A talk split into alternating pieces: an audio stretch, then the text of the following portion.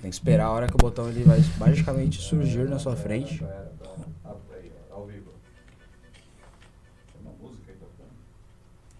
É engraçado porque a gente tá pressionando tanto pra começar logo, aí agora tá ao vivo e ninguém fala absolutamente nada. ao vivo? Tá ao vivo? Tá ao vivo? Opa! Boa noite, meus queridos amigos do MBL Verso, tudo bom? Estamos aqui nesta live cremosíssima, falando agora sim de balanço geral das eleições, não só balanço geral sobre o Brasil, mas balanço sobre Brasil, MBL, São Paulo, eleições, uh, quem cresceu, quem não cresceu, para onde vamos. Eu acho que vocês estavam à procura de uma declaração oficial nossa. Saiu o vídeo do Arthur e o vídeo meu. Lembrando que o vídeo do Arthur a gente conversou antes sobre ele, então o Arthur não falou uma coisa tipo tirada dos recônditos do celular dele. Foi uma coisa que foi pensada e eu conversei, eu, eu fiz um vídeo, complementei, mas acho que pra gente aprofundar é aqui. Né? Estamos aqui com Beraldão e com Guto, que brilharam nas eleições. Uma pena o Beraldo não ter sido eleito, aliás, uma pena a Amanda, uma pena o Renato, uma pena o Bétega. É, e eu queria começar sobre isso. Pode ser? Pode ser? Sim. Vamos começar nisso porque eu queria falar para vocês o seguinte, né? Primeiro, eu queria agradecer demais todo mundo que ajudou, todo mundo que doou, todo mundo que foi em evento. Quem participou, realmente, inegável. Assim, vocês têm toda a nossa estima e vocês fazem parte dessa construção. E de vocês eu quero ouvir sugestões, de vocês eu quero ouvir críticas. Só que você, especificamente você, que não ajudou em nada, gosta de acompanhar e tal, e teve aquela vergonha na hora H de postar na tua rede social, no teu Instagram, que você vai votar na gente, que, né, não vou me esforçar tanto, não sei o que, cara, fez falta, tá? Pra caralho. Fez muita falta. É, foi uma eleição muito desengajada no nosso campo. O que a gente chama de direito independente, todas as teses que a gente construiu, isso foi varrido do mapa, não existe mais. E. Enfim, nós sobrevivemos por conta da qualidade do nosso trabalho, o fato de a gente ter feito uma campanha boa e de muitos de vocês terem nos apoiado. Porque você que não fez nada, você será governado pela tia do Zap ou, sei lá, pela pela Beyoncé, pela Ro Beyoncé, que virou deputada federal, é um trans lá do de Pernambuco que acha que é Beyoncé. Deputado federal, eleita pelo PSOL, bombando. Então, assim, cara, é, os fracos são governados pelos fortes. E o gado foi forte, a esquerda foi forte, e você que quis manter uma posição crítica sobre nós e tal, você foi fraco. Agora ature, né? Agora ature. É, mas assim, entre mortos e feridos nós sobrevivemos. E esse é o ponto que eu queria jogar aqui na mesa. Para quem defendia esse legado de vamos mudar a política, que é um, uma coisa específica, vamos mudar a política, vamos mudar a forma como a política é feita, vamos questionar tudo, vamos ver esses gastos absurdos. Tá. Isso morreu nessa eleição. Eu não vi ninguém, tirando nós, se eleger com esse discurso. Talvez eu esteja errado. Alguém vai falar, não, não, fulano ganhou em tal lugar. Eu não vi ninguém além de nós. E assim, a gente teve que dançar muito, teve que fazer o diabo para ganhar a eleição. E aí eu começo jogando essa bola. Nova política não existe mais. Está com vocês. Posso começar? Por favor. Bom, vamos lá. É, primeiro, eu acho que a gente, assim, a, a, o medo venceu a esperança, né? Acho que o MBL, de uma certa forma, a gente se coloca como uma esperança de um Brasil melhor, mais decente, mais produtivo, é, com peso menor nas costas da população. E não era isso que estava em pauta nessas eleições. A gente teve um cenário onde é, os extremos estavam muito aguçados e eles estavam um com ódio do outro. Que é um erro que fica muito bem caracterizado na eleição do Rodrigo Garcia. O Rodrigo Garcia, é, diante de uma disputa do candidato do PT e do candidato do Bolsonaro, ele veio com um discurso nem direita nem esquerda é para frente que eu vou. E é interessante, primeiro, que o Rodrigo Garcia tem 27 anos de atuação no governo de São Paulo. Ele conhece em detalhes todas as prefeituras. Ele próprio veio do interior. Não é que ele tem a ilusão da capital. Ele conhece São Paulo de verdade. Ele tinha, ele tinha um cheque maior do que o da União. Sim. Distribuiu dinheiro loucamente pelos prefeitos.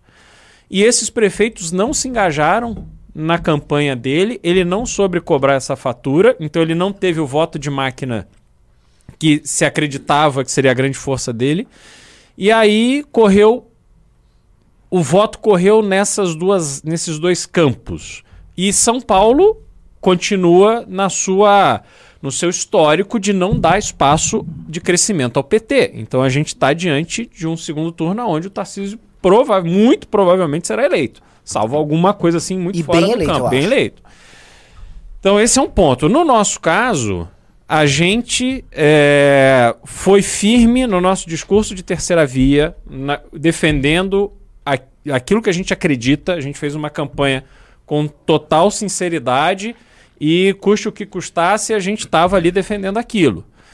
E o nosso público, parte dele, estava muito mais dominado pelo ódio. E aí eu acho que votos do Kim migraram não para o Lula, migraram talvez para uma Tabata. Não sei, eu não me lembro qual foi a votação da Tabata na última eleição, não sei se cresceu. Mas certamente muitos votos nossos foram para candidatos a deputado que estavam vendendo sangue. Não, ó, vota em mim que eu vou, tô armado aqui, eu vou. A gente tem que matar os petistas, a gente vai é, é, puxar a espada e a gente vai defender o Brasil do comunismo. Enfim, extremos que a população é, mal informada, só, só levada assim por um pensamento é, é, de medo, ela embarcou. Mas se a gente olhar friamente, no nosso campo, o MBL continua consolidado como a principal força da direita brasileira, que é re- realmente direita, enfim, fora essa patifaria do bolsonarismo, que não é, não, não defende ideais de direita é, como nós defendemos, ali eles estão simplesmente defendendo a manutenção no poder através do medo, esse medo do comunismo que não existe. É, mas nós nos consolidamos aqui com uma votação para deputado federal é, acho que maior do que a do Partido Novo inteiro, com dois candidatos. É, vocês fizeram uma votação basicamente igual. Igual. Pois é. Então, assim. Se tirar o voto de legenda, vocês fizeram muito mais do que todos os deputados do Novo somados. aí, entendeu? Então, mas, assim, mas, assim, mas muito mais. Pois é, então a gente tem uma força que a gente foi a, a principal força deste campo. É que nessa eleição, este campo teve um espaço muito reduzido. Né? E, e as nossas votações, se a gente comparar com outros candidatos, mesmo fora do nosso universo, eu tive mais voto que Augusto de Arruda Botelho. Tive mais voto que o Bozella, que é deputado de mandato. Tive mais voto O Holiday, que a que Joyce. Holiday, que Joyce. Daniel José. Daniel José. Então, assim, isso mostra a nossa força. É. É. que realmente foi uma eleição atípica. Quer dizer, talvez a gente não tenha dimensionado adequadamente a força do extremo. Mas a gente passou bem nessa prova. Entendeu? A gente continua consolidado como a liderança desse campo de uma direita verdadeira propondo alguma coisa concreta para o Brasil. É, bom, eu acho que a gente encerrou nessa eleição um ciclo que começa com o nosso afastamento do bolsonarismo. E que nesse ano foi um ano particularmente dramático, entendendo que o, com- o começo do ano é a manifestação do dia 12 do ano passado. Então, se a gente pegar da manifestação do dia 12 para a eleição, entender que isso é um ano, porque é um ano que tem um significado ali, o que, que é, o qual era a nossa posição? A nossa posição foi levantar um ideário muito difícil que nós percebemos lá atrás, desde a manifestação, que não tinha um amplo apoio e que a gente levantou porque era o ideário no qual nós acreditávamos sinceramente. Então a gente fez tudo possível para levantar aquilo ali.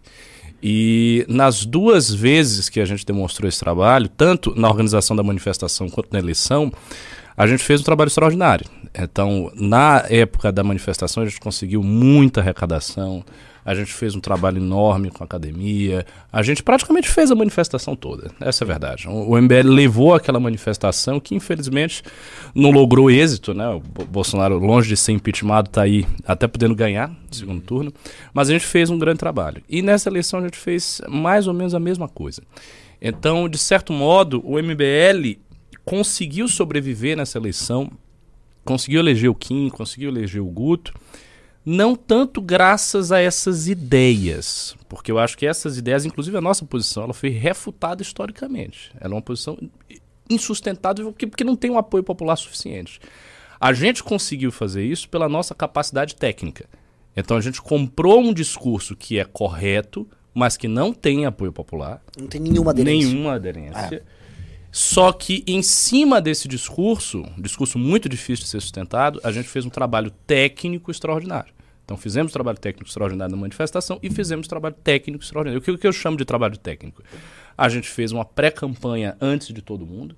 Então, quando todo mundo estava dormindo e tranquilo lá, a gente já estava fazendo pré-campanha. Então, a gente sabia exatamente o que a gente queria. Estava fazendo uma pré-campanha assim, muito vigorosa. A gente fez um monte de eventos, vocês sabem disso. A gente fez eventos pra cacete, sabe? Reunião de militância, e gente tal, e trabalho. A parte midiática dessa campanha foi absolutamente extraordinária. Não houve nada que tenha se comparado ao clipe do Guto, ao clipe da Amanda, ao seu clipe. Aquilo ali foi realmente o, o supra-sumo em termos de marketing de rede. A gente fez um trabalho de direcionamento, de impulsionamento muito refinado. Fizemos um trabalho de militância muito grande. Então, assim, o nosso trabalho técnico, se nós estivéssemos comprando um discurso com mais aderência, a gente tinha eleito todo mundo E e, teria a gente teria explodido. Posso fazer uma pausa? Pode. E pra vocês entenderem o drama. Não fosse esse trabalho técnico, até o Kim passaria sufoco. Exatamente. Exatamente. Tá, não- Foi, foi isso que segurou. É, assim, a gente trabalhou muito e trabalhou muito bem. Não fosse isso, a gente teria perdido. Porque foi o destino de todo mundo. O Reni perdeu. E o, o trabalho do Reni nem foi ruim. O trabalho dele só não é tão bom quanto o nosso, mas ele é uma figura bem grande. O Reni, ele era maior do que o Guto. Acho que o- no final da campanha, o Guto ficou maior. O Guto hoje é um cara que você sai na rua, todo mundo reconhece. Mas o Reni, o Reni perdeu, o Daniel José perdeu, a Joyce perdeu. Feio, o- humilhante. feio. O José Serra per- perdeu. Não, o Novo simplesmente ele não conseguiu ter esse patamar de trabalho técnico e daí ele foi atropelado pela eleição. Porque o Novo também, o Novo estava numa posição que a gente pode dizer até um- é um pouco mais fácil do que o do MBL. Porque a gente fez várias críticas aqui ao Novo, dizendo que é mais homínio, tinha uma aproximação com o Bolsonaro, ou seja, eles tentaram uma certa composição. Só que isso é um grande problema quando você está lidando com política e pessoas de mentalidade sectária. Se você está tentando fazer composição com uma força política que é sectária, você não vai se dar bem. Então, assim, já estava meio que no destino do novo traçado que ele não ia se dar bem. Por quê? Porque se você é bolsonarista, você não vota no mais um Minion, você vota no Minion. Não tem por que você substituir. Não, ah, entre o bolsonarista e o meio bolsonarista, eu vou querer quem? Não, eu quero logo o bolsonarista. E isso é muito óbvio. Então, essa posição de querer conciliar alguma coisa é uma posição impossível. Ou você está ou você não está. E no nosso caso, a gente pegou a pior de todas as posições, que era um antagonismo muito forte contra o PT, um antagonismo muito forte contra o Bolsonaro e uma via MBL que ainda não se configura como, e aí vem a questão da tese, como uma tese. Nós não temos, não houve a, a- a clareza de, não, o MBL tem uma tese. A nossa tese é uma tese negativa. Então a gente faz o certo, a gente entrega mandatos técnicos muito bons, a gente é muito bom no marketing, a gente recusa o Lula, a gente recusa o Bolsonaro, mas não é como se houvesse uma tese nossa, um caminho só nosso, uma ideologia nossa. Aconteceu em todo o percurso do impeachment que chega até agora um grande problema para a gente. Eh, o Bolsonaro ele sequestrou o significado da palavra direita. Então, quando as pessoas entendem o que é ser de direita, elas pensam automaticamente no Bolsonaro. Isso no sentido bom e no sentido ruim. No sentido ruim, para apontar todos os defeitos estereotipados que a direita bolsonarista tem, mas no sentido bom também. Então, o cara, que é um, um cara normal e ele quer votar num cara de direita, ele vota no Bolsonaro. E ele vota nos caras apoiados pelo Bolsonaro. Porque parece, a posição do bolsonarismo parece ser clara. Ele é claramente identificado com a direita. Quando chega no MBL, ele não entende bem o que há. Eu, eu já conversei com vários bolsonaristas que não são muito ligados na política. Até hoje, a maior parte deles não entende por que, que a gente não está com o Bolsonaro. Eles acham isso estranho. Mas vocês não são de direita? Então você não está com o Bolsonaro? É verdade. Ah, não, mas o Bolsonaro faz o governo. Sim, mas é a esquerda, você não tá vendo que é a esquerda? Aí a- o Lula vai voltar? E, e é um argumento muito simples. É, é- é claro, e é, é simples pra eles. Então, tem um cara que é de direita, que é o Bolsonaro. Tem o Lula, que é um esquerdista. Eu não quero que a esquerda volte. Eu quero o Bolsonaro. Se você não está com o Bolsonaro, qual é a sua posição? O que, que você está fazendo? Ah, não, mas é uma direita mais sofisticada, uma direita diferente. Isso, isso, não, é, isso não é claro. Não é uma, assim, uma terceira posição. Não, tem esse cara que é de esquerda, tem esse cara que é de direita, e tem o MBL que tem outra posição ideológica, que é uma outra coisa. Não é assim. E não é assim pra gente, não é assim pro público. Então nós ficamos numa posição muito desconfortável, e isso foi o que se revelou na eleição, basicamente. Perfeito. Ó, queria primeiro agradecer a todo mundo que já estamos 5 mil pessoas em 14 Uau! minutos. Mas ajudem, dê dedo no like, aí a gente vai chegar em 6, 7 mil pessoas, tá? Dedo no like, se chegar a 5 mil curtidas, o negócio vai, blá, vai chegar pra maior galera. Guto Zacaralhos, você que tá no meio, no meio, no meio do furacão, você viveu esse processo. Você sentiu as vantagens e desvantagens desse nosso discurso, da nossa prática. E aí, cara, como você vê esse cenário? Bom, primeiramente, boa noite a todos aí. Queria começar agradecendo aos todo mundo que votou em mim. Mais de 150 mil pessoas votaram em mim nesse domingo. Agradecer eh, a todos vocês, agradecer a minha equipe, ao Márcio Colombo, que foi meu coordenador de campanha, a minha família, todos os meus membros do Movimento Brasil Livre. Prometo a todos os meus eleitores fazer um mandato extremamente produtivo, extremamente eficiente, recusando privilégios e honrando não só aos meus eleitores, não só a minha família, a galera da minha pré-campanha e campanha, mas também a Amanda e o Renato, os eleitores dele, e eles também, que são duas pessoas extremamente importantes na minha vida. Sobre a pergunta do Renan, algumas ponderações, né? Essa eleição deixou claro que o governo Bolsonaro falhou, estava claro para todo mundo do MBL News, mas agora com a eleição fica claro que o governo Bolsonaro falhou, e a prova disso é que ele reviveu o PT, tirou o Lula da cadeia, e não só isso. Tipo, os eleitores do Lula, eles não sabem nenhuma proposta do Lula. Eu, eu vi isso no meu centro de memória. Tipo, eu vou votar no Lula porque o Lula é melhor. Tá, porque eu falo um motivo pro Lula ser melhor. Não tem. O motivo de votar no Lula é por conta do Bolsonaro. Então o Bolsonaro conseguiu ser tão ruim que ele reviveu o PT. E o Bolsonaro batendo toscamente no politicamente correto, ele também reviveu a galera da cultura woke. Pessoal do politicamente correto, a galera do PSOL, etc, etc, que vai estar na LESP, vai estar na Câmara dos Deputados, enquanto muitos membros nossos não estarão. E isso, apesar de reviver o PSOL, também fidelizou uma base de bolsonaristas. Então o governo Bolsonaro foi um governo ruim. Aí a gente vai ter um congresso petista grande, um congresso bolsonarista grande e um congresso politicamente correto grande. A nossa função, desde que nós rompemos com o Bolsonaro, né? Todo mundo sabe que gente, nós nunca apoiamos ele, é bater no politicamente correto do PSOL, é bater nos petistas e é bater no bolsonarista. E isso é uma bolha que eu vejo há bastante tempo, que é uma bolha muito pequena. Ela foi o suficiente essa bolha em São Paulo, no estado de São Paulo, para eleger eu e o Kim, mas não foi o suficiente para eleger os outros membros do movimento Brasil Livre. A nossa missão, eu acho, é não só tentar aumentar essa bolha, mas explicar os nossos valores para outras bolhas. Pegar a gente que nem sabe que existe uma manifestação no dia 12 e explicar para essa pessoa que PT e Bolsonaro é, são ruins. É difícil? É difícil, mas a gente não tá aqui para fazer apenas o fácil, certo? Muito obrigado aí pelos votos. Prometo fazer um mandato muito bom. Obrigado, Zacaralhos. Vamos começar co- abrindo. Vocês querem continuar aqui no MBL e focando no MBL e a direita independente? E aí a gente vai pro nacional ou já vou direto pro nacional? Não sei, você conduz. Então, eu vou- acho que há então- algumas questões ainda da gente, né? É, acho que do. Vamos lá, sobre MBL, pra vocês entenderem. Ah, essa eleição, ela, como o Ricardo falou, o que eu acho, a tese central de que haveria um espaço de uma direita independente não existe. Então acho que isso a gente tem que colocar essa bola no chão. Mas não foi só isso que não existe. Não existe direita liberal. Eu acho que isso é um outro ponto que a gente precisa jogar fora, porque não é apenas um problema nosso. Até porque a gente já sabe muito bem que a gente parou com boa parte desse discurso da direita liberal. O Partido Novo acabou. E quando eu falo acabou, não é que eu estou sendo. é, não é um exagero retórico. O Partido Novo elegeu três deputados federais. O Marcel Van Hatten é bolsonarista, ele vai sair do novo. O. A Adriana Ventura, ela nem sabe o que tá fazendo. Ela ganhou com um truque lá no- na internet. Lá do ranking dos políticos. Ela ficou impulsionando que ela era a melhor deputada. Lá no Google, as pessoas procuraram e votaram nela. E o Gilson Marques, de Santa Catarina, é mais bolsonarista que o próprio Bolsonaro. Esses caras vão ter que sair por duas razões. Um, eles viram que não tem futuro no novo. E dois, eles vão chegar na Câmara dos Deputados com o partido sem liderança, sem tempo de líder para falar, sem participação em comissão.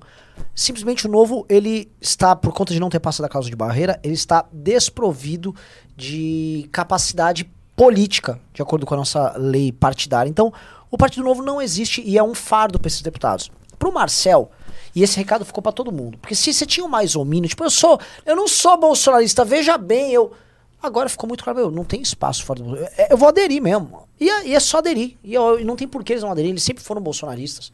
Então, esses caras vão sair. E o Zema, que tem pretensões presidenciais, também não tem razão nenhuma de continuar como governador de Minas. É, estando no novo, fazendo discurso A, B ou C. Todo mundo sabe que o Zema, para se reeleger para ter dinheiro na campanha, ele pegou, fez uma coligação com vários partidos. Esses partidos investiram de forma cruzada com o fundão na campanha dele. Foi por isso que eles, em troca, tiveram também que pagar a campanha de deputados e senadores deles. O Marcelo Aro foi pago campanha pelo Novo.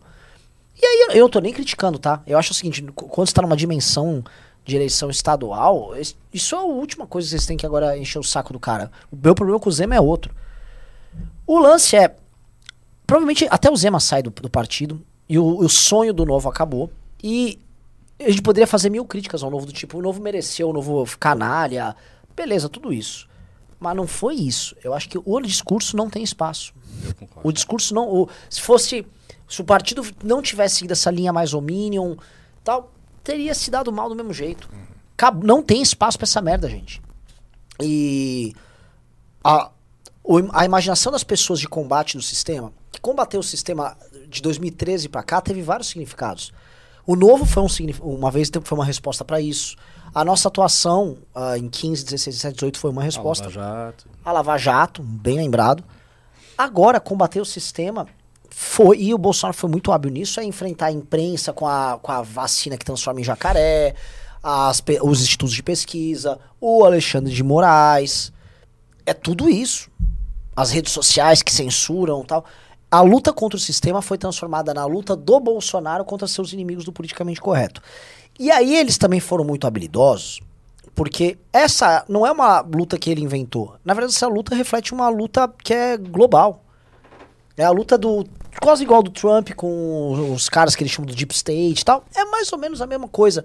E essa luta veio pra cá. E eu acho que é a primeira vez, eu não sei, aí o Ricardo pode tentar fazer uma a leitura histórica aí disso, é a primeira vez que o Brasil acompanha tão rápido o que está acontecendo nos países de primeiro mundo, porque o, o, sistema político nosso se adaptou a isso.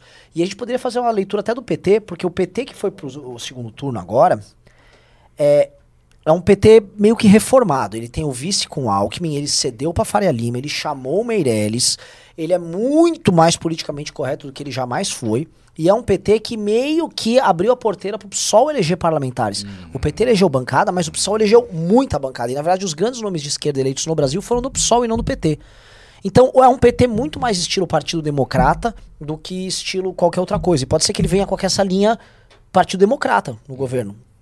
E que seria até uma maneira de escapar do desastre que vem sendo a esquerda na América Latina. Então a gente estaria tendo aqui no Brasil um, um Lula nessa linha e do outro um Bolsonaro emulando a direita europeia e americana. E aí, pergunto pra gente, que essa é a pergunta nossa. Beleza, se é isso que está acontecendo nos outros países e a gente está imitando aqui no Brasil, uh, o que que resta? O que que tem? Tem alguém fazendo alguma coisa diferente nesses outros países? E tem algumas outras coisas, umas algumas coisas acontecendo, a gente pode discutir para saber qual o caminho nosso, porque claramente o caminho que a gente adotou não tem aderência, as pessoas não querem votar nisso. Uhum. É, eu acho que tem alguns dados que a gente tem que sempre pensar aí. É, primeiro, o, o, cenário pós segundo turno, né? Tem duas opções, ou o Bolsonaro ganha, ou o Lula ganha. E essas duas opções vão obrigar que o movimento tome uma determinada atitude. É, caso o Lula ganhe, eu acho que o primeiro desafio que a gente vai ter de imediato, assim, logo de cara, é como fazer uma oposição vigorosa ao PT sem ser empurrado para o bolsonarismo. E como ter esse espaço, sendo que o bolsonarismo vai tentar arrancar esse espaço. A, primeira coisa de imediato é que o bolsonarismo não vai aceitar o MBL como um agente legítimo de oposição. Então eles vão dizer que se o Lula ganhou, é culpa nossa. Lula ganhou, é sua culpa, porque você não votou no Bolsonaro, você fez campanha contra o Bolsonaro. Vão tentar jogar essa culpa com muita força. Eu acho que eles vão fazer uma, assim, uma campanha de destruição de reputação do MBL, do jeito que eles faziam lá atrás. De certa maneira, o Bolsonaro teve tantos problemas no seu governo que ele deixou um pouco o MBL de lado nos, nos últimos tempos. Eu acho que ele não vai ter mais esse problema. Por quê? Porque ele saiu do governo, uh, considerando que ele não seja perseguido logo de imediato pelo PT e, enfim, consiga se articular com seus tantos 17 senadores que ele botou lá, né, seus 17 senadores, um monte de deputado, e ele tenha um, um mando de campo, a coisa que ele vai fazer com o MBL é ele não aceitará o MBL como agente político legítimo de oposição. Ele não vai aceitar. Então, essa é a primeira coisa. Segundo, Nesse processo de oposição vai rolar manifestação, vai rolar ato político. O, que, que vai ser feito para essa oposição? Tem a oposição de tribuna, que a gente sabe, né, como é que é, aquele jogo interno do parlamento, mas nós vimos que esse jogo não tem tanto peso assim. Então, pessoas que se destacam muito no parlamento e que têm uma atuação muito brilhante, não é por isso que elas vão receber voto. Então, o que elas precisam é aparecer como oposição. Eu acho que pode rolar fácil uma manifestação contra o Lula já de cara. Eles podem começar a criar uma agenda de manifestações. E isso vai impor um desafio para a gente. Por quê? Porque em 2015, em 2016, nós participamos como protagonistas das manifestações contra Dilma. Agora não sei, não sei se vai ser fácil assim. Porque eu acho que o bolsonarismo vai botar um pé e não vai permitir. Então chegou o MBL, MBL não entra. Chegou gente do MBL, bate na, na, galera e não entra e acabou. E aqui não entra, a manifestação é minha. Então essa vai ser uma dificuldade grande. Né? A, a outra dificuldade que vai ter é que a gente vai ter que ser tremendamente vocal para conseguir aparecer, conseguir se destacar mais com um deputado federal na oposição, que é o Kim, diante de um monte de deputados bolsonaristas. E não adianta dizer, ah, mas o Kim é melhor, o Kim é mais inteligente, porque não é isso. É realmente você aparecer na rede social, é você ser visto como o cara da oposição. E o cara que vai ser, que vai ser visto como o cara da oposição é o próprio Bolsonaro. Então, pelo menos de início, no primeiro ano, segundo ano, terceiro ano, quem vai ser o cara da oposição é o Bolsonaro. E a gente vai ter que construir um caminho para tentar fazer com que esse bolsonarista se dilua um pouco e a gente começa a aparecer como posição do PT. Se agora o outro cenário, se o Bolsonaro ganha, o Bolsonaro ganhou no segundo turno, o que é que a gente vai fazer? Eu acho que a gente vai primeiro continuar sendo exprimido numa tese difícil, porque a gente não vai obviamente aderir ao Bolsonaro. Então a gente vai ter que fazer oposição ao Bolsonaro e o PT vai estar tá ali fazendo oposição né? Uma posição talvez enfraquecida, porque o Lula vai estar muito velho, então isso pode impor uma crise ao PT, nesse sentido é até uma coisa boa. Mas a gente vai ter que segurar a onda fazendo oposição ao Bolsonaro e se manter exprimido por esse tempo. Eu acho que nós vamos ter sim que pensar opções práticas para adquirir escala em 2024. Isso se a gente quiser ter uma, um voo mais alto em 2026. A gente vai, já vai ter que ter representantes mais ou menos fortes em boa parte dos estados do país. Então, para chegar em 2026 com alguma condição de fazer alguma coisa, a gente já vai ter que ter tipo umas 20 lideranças espalhadas ao redor do Brasil, de preferência pessoas que ganharam a, a eleição para vereador. Isso, isso assim vai ser necessário, porque do contrário, a gente vai lançar um nome esse nome não vai ter nenhuma base. Se o nome crescer, vai chover de oportunista querendo ser o porta-voz, como aconteceu com o Bolsonaro a gente não vai querer os oportunistas e aí vai ter um problema. Como é que vai montar palanque? Quem é que vai levar o nome de fulano de tal, sei lá, no Ceará, no Amazonas, no Rio de Janeiro, se a gente não tem as pessoas e se o nosso critério para ter as pessoas é um critério rígido, porque o MBL é muito rígido em relação a quem o representa, já que os nossos estándares políticos são muito altos. Então, já de cara a gente precisa ter essa escala até lá. Porque se não tiver essa escala, vai ser um problema. Mas você acha que a gente tem que ter estándares políticos tão altos? Vou jogar braba aqui. Hum. É, você acha que as pessoas reconheceram o trabalho do Kim? Mas o que eu falei de standard não é nesse sentido. O que eu falei é de lealdade e alinhamento com o ah, movimento. Tá, tá, tá. Porque, por, por, exemplo, como se configurou o, o bolsonarismo no início? O Bolsonaro ele subiu, veio um monte de gente que não era da direita, não era nada. Tipo, a professora Daiane, lá, lá da Bahia. Ninguém conhecia a mulher. A, a Joyce ainda conhecia, porque a Joyce era jornalista. Mas surgiu, na época do Bolsonaro. Essa eu não sei. Quem? Não sei. Quem? A Daiane. Daiane. Não faço ideia. Na Bahia. Não, perdeu, não faço perdeu, ideia agora. Perdeu a eleição. Perdeu. Daiane perdeu. Pois é. Mas na época assim, que ela apareceu, ninguém sabia quem era. Ninguém sabia quem era. E ela surgiu, colou muito no Bolsonaro. E isso aconteceu no Bolsonaro em diversos estados. Pessoas que não existiam dentro da, da, discussão política, do diálogo político, que apareceram, colaram muito no Bolsonaro, ganharam por conta do Bolsonaro, mas não tinham nenhum grande alinhamento. Com o MBL não funciona desse jeito. Porque a gente é um movimento de tese, a gente é um movimento que tem um crescimento orgânico, de militância organizadinha. Bolsonaro não tem até hoje um movimento dele. Até hoje ele não tem nem partido, não tem nada, né? Tem ele, o Bolsonaro e as pessoas que vão se coligando ali e os arranjos improvisados. Não é assim que funciona com o MBL. Então, para ser um representante nosso, o cara tem que ter bastante lealdade. A gente, por exemplo, está tá construindo a academia aqui. Primeiro ano da academia, segundo ano da academia, não sei o que, é aula, é papapá, e você vira coordenador e fica as pessoas em cima, e fica o carratu em cima para ver se o cara é leal e não é. O cara tá dando risada. É um processo complexo. Se a gente lança um nome que cresce, que tem volume, vem um monte de oportunista, esses oportunistas vão querer atropelar este processo e vão querer se coligar. Se a gente não deixar e não tiver escala, o cara vai ficar em cima e solto. Então, essa é uma grande dificuldade que a gente tem, que eu acho que é a posição que nós vamos ter que adotar, essa posição de escala, se o Bolsonaro ganha. Porque a gente vai estar exprimido entre o Bolsonaro e o Lula. E aí nós temos, em 2026, uma chance, que não é gigante, mas tem uma chance, de ter um crescimento maior. Por quê? Porque o Bolsonaro não pode se reeleger de novo. E nessa eleição, o Eduardo Bolsonaro, que eu achava que ia ser o cara que tinha mais voto, não teve. Então a gente viu que o clã Bolsonaro não está tão forte. Era para o Eduardo ter o dobro de voto da Zambelli. Ele tem um nome Bolsonaro. E ele não teve, ele teve 700 mil, a Zambelli teve 900 mil. Então, por exemplo, qual, qual vai ser a escolha do Bolsonaro? Para sucessor. Tudo isso jo joga uma certa, uh, uma certa bruma, né? uma certa sombra aí no jogo, e eu acho que pode ser uma janela de oportunidade para um momento. É, eu acho que a galera do Bolsonaro, ela premiou, diferente de outros públicos, os mais leais. Então, se você pega os bolsonaristas mais votados dessa de 22, diferente de 18, são os mais leais ao bolsonarismo. Tipo, eles, eles votaram cada vez menos nos malucos bolsonaristas. Claro que teve voto para muito maluco bolsonaristas, mas uma proporção menor que 2018. Então, os mais votados, pô, é o Nicolas. O Nicolas é, foi extremamente fiel ao governo Bolsonaro. O Ricardo Salles ele foi demitido do Ministério do Meio Ambiente por corrupção e manteve, se manteve fiel ao capitão.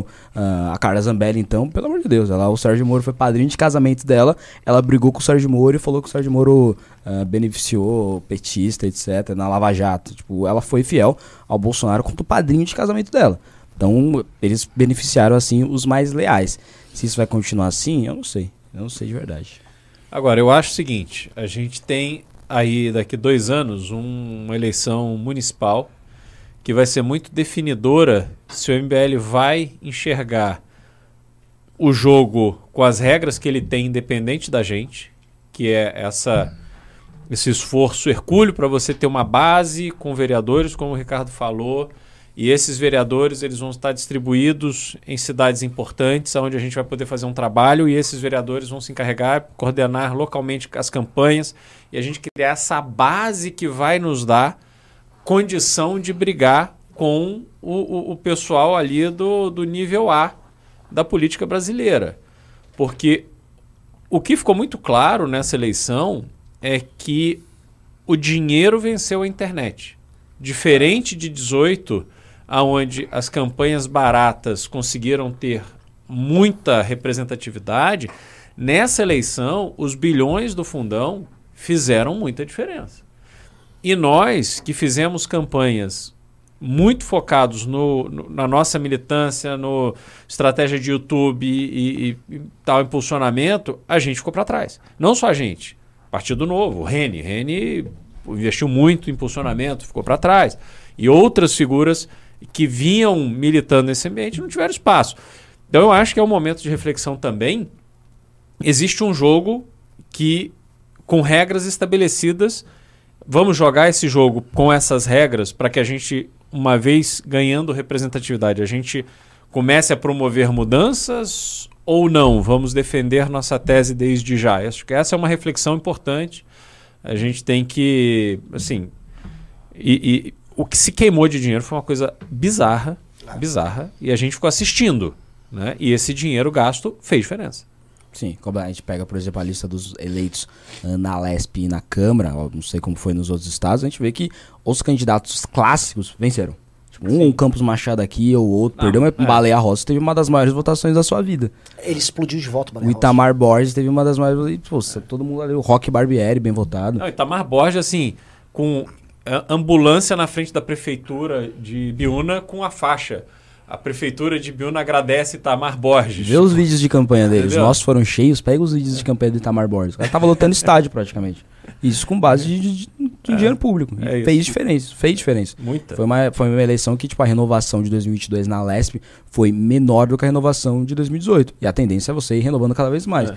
Esse ano diminuiu a, a renovação. Uhum. E os muitos clássicos voltaram. Muitos clássicos voltaram e boa parte dos clássicos uh, se manteram no cargo. Agora, uma coisa, vou jogar uma, uma braba aí na mesa. Uh, se a gente for procurar padrões na- nos bolsonaristas eleitos, não vou entrar na esquerda. Você teve bolsonarista mais moderado eleito? Teve. Teve bolsonarista mongoloide eleito? Teve. Ah, você teve bolsonarista evangélico? Sim. Bolsonarista com patente militar eleito? Teve. Mas em comum todos eram. Eles tinham a chancela do Bolsonaro. Todos esses caras. Então eu pego o padrão aqui em São Paulo. Vai a Carla, o Salles. O Salles é quase um, um gentleman ali. Ele é um estilo. entendeu? E Dentro tem, do tem, Bolsonaro. tem carreira política progresso. Pregressa, era amigo do Alckmin. A Carla já é uma porra louca. Aí você teve quem? Eduardo. O Eduardo. ah, aí eu não lembro os outros. Mas tem- Príncipe. É, Príncipe. São todos estilos bastante diferentes. É, é? eu acho que o padrão clássico é, o cara foi eleito em 2018 e em 2022 ele tá sendo o mesmo cara de 2018. Tu pega, por exemplo, o Douglas Garcia, era um cara que se manteve fiel ao Bolsonaro por certo tempo e depois ele perdeu essa chancela da família Bolsonaro. Foi atacado, tipo, o Eduardo Bolsonaro chamou o cara de machista. E, e aí entra o ponto. Aí foi mal votado. Mas que o lance que assim queria jogar é, é muito menos o discurso e muito mais a chancela. Porque o Douglas Garcia, ele cumpriu o discurso ipsis, ele era mais bolsonarista que o próprio Bolsonaro, que a família Bolsonaro. Ele foi o cara que foi fazer. o- tirar a onda com a, com, a, Vera. com a Vera Magalhães. Sabe, ele é um cara que, tipo, ele fazia protesto na casa do Dória. Esse cara fez mais do que o Gil Diniz pra combater o comunismo na América Latina.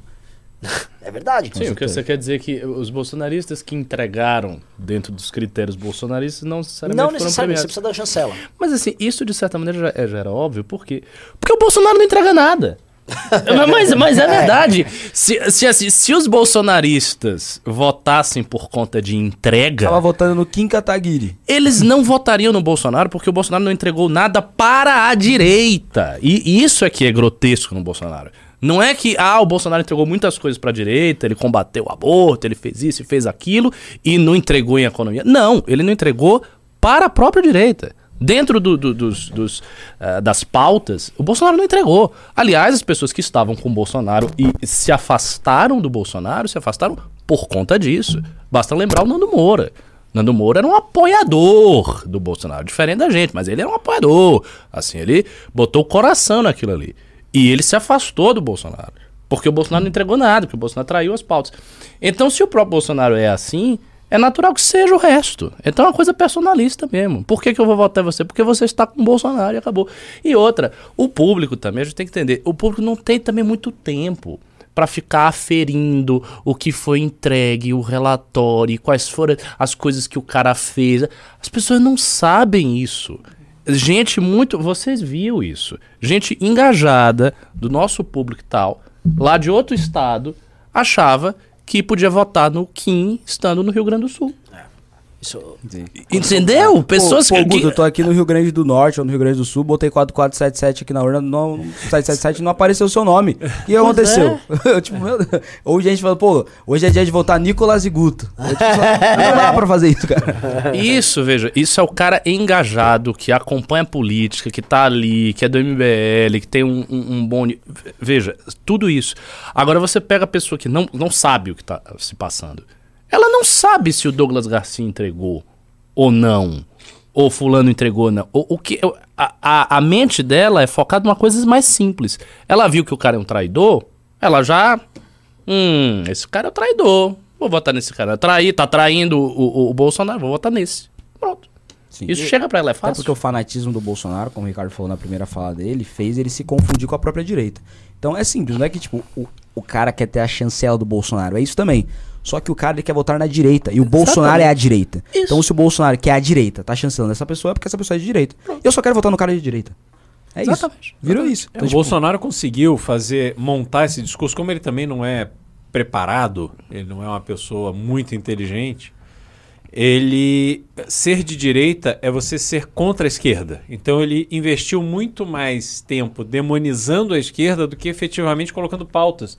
Porque ele descobriu, antes, muito antes da gente, que o brasileiro em geral está cagando para a pauta. Sim. Ele só quer ter um, um tema para ele se engajar na luta. É que é o que eu falo.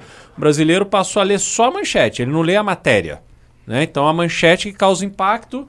E ele descobriu isso e criou esse ambiente. Não, a gente tem que vencer o comunismo. Há uma ameaça comunista. Cara, o Lula já foi presidente duas vezes. A A Dilma foi presidente reeleita. Não puseram o comunismo aqui. E, tipo, foram de São Paulo, tava tudo na mão deles, eles tinham tudo. O Lula indicou, sei lá, oito ministros do, do STF.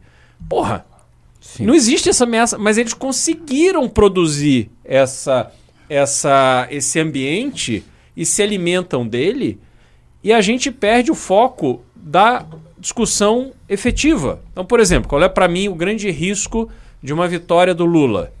É que a gente vai ter essas pautas identitárias, a gente vai ter toda essa essa visão de mundo que vai deturpar e matar as próximas gerações, porque elas vão ficar perdidas em questões completamente irrelevantes para uma vida real. E a gente vai ter que lidar com isso anos depois do Lula sair da, da presidência. Eu acho que esse é o nosso grande desafio. Mas a gente não vai tratar disso porque existe uma ameaça comunista e eles vão dominar tudo. E aí vai vir, sei lá, o, a Cuba e vai invadir o Nordeste, vai ser separatista, enfim. Então, o que, que eu acho? Por exemplo, o brasileiro médio, ele não gosta de bandido, ele quer bandido preso. Hoje eu fui almoçar com o Renan e com o Renato, tinha na TV da ESPN, não é nem a Fátima Bernardes, estava lá. Futebol, inclusão e diversidade. Tipo, o brasileiro médio olha e fala, mano, que porcaria, eu só quero saber se meu time ganhou ou não. Não quero saber se tem inclusão no futebol. O atacante do meu time tá fazendo gol ou não. Aham. Se for preto ou branco, tem que fazer gol, o goleiro tem que pegar, o zagueiro tem que rebater, o meio tem que dar assistência. Então ele vê essa putaria que tava rolando e falou: não gosto disso. Por quê? Porque eu sou de direita. O Bolsonaro é de direita, ele tá chancelando um grupo de candidatos, vou votar nesses caras porque esses caras combatem aquilo. O ponto principal é, o Bolsonaro não tá ajudando a colocar bandido na cadeia. A gente sabe que não tem nenhuma medida disso. Só que quem sabe disso somos nós. E aí você fala, não, mas é que o Bolsonaro é de direita, mas ele não conseguiu entregar. O Bolsonaro não conseguiu Não- entregar. o sistema não deixou. Aí é porque a direita não consegue fazer. Então a direita não consegue fazer. Porque, tipo, a gente pensa tal coisa, tal conjunto de valores. Esse bando de vagabundo não pensa esse conjunto de valores. Então ele não deixa o Bolsonaro fazer. Então, tipo, mas o Bolsonaro não fez nenhuma medida. Claro, o vagabundo do Arthur Lira não deixou. Só que pra esse cara ter a parte 2 aqui, o Lira tá com o Bolsonaro, ele já vai ter que ter muito tempo. Ah, Eu quero ver meu time. Chega. E aí, aí é fogo. Ah, querem falar de eleição nacional? Queremos. acho bom. Sim. Vamos lá. E depois acho que a gente tem, deve ter aqui um Não, tem, 100... tem muito que É, dedo no like, a gente tá com 8.2 mil pessoas na live. Assim, eu acho que se a gente chegar a uma, uns 7 mil curtidas, a gente consegue chegar a 10 mil pessoas Eu na acho live. também.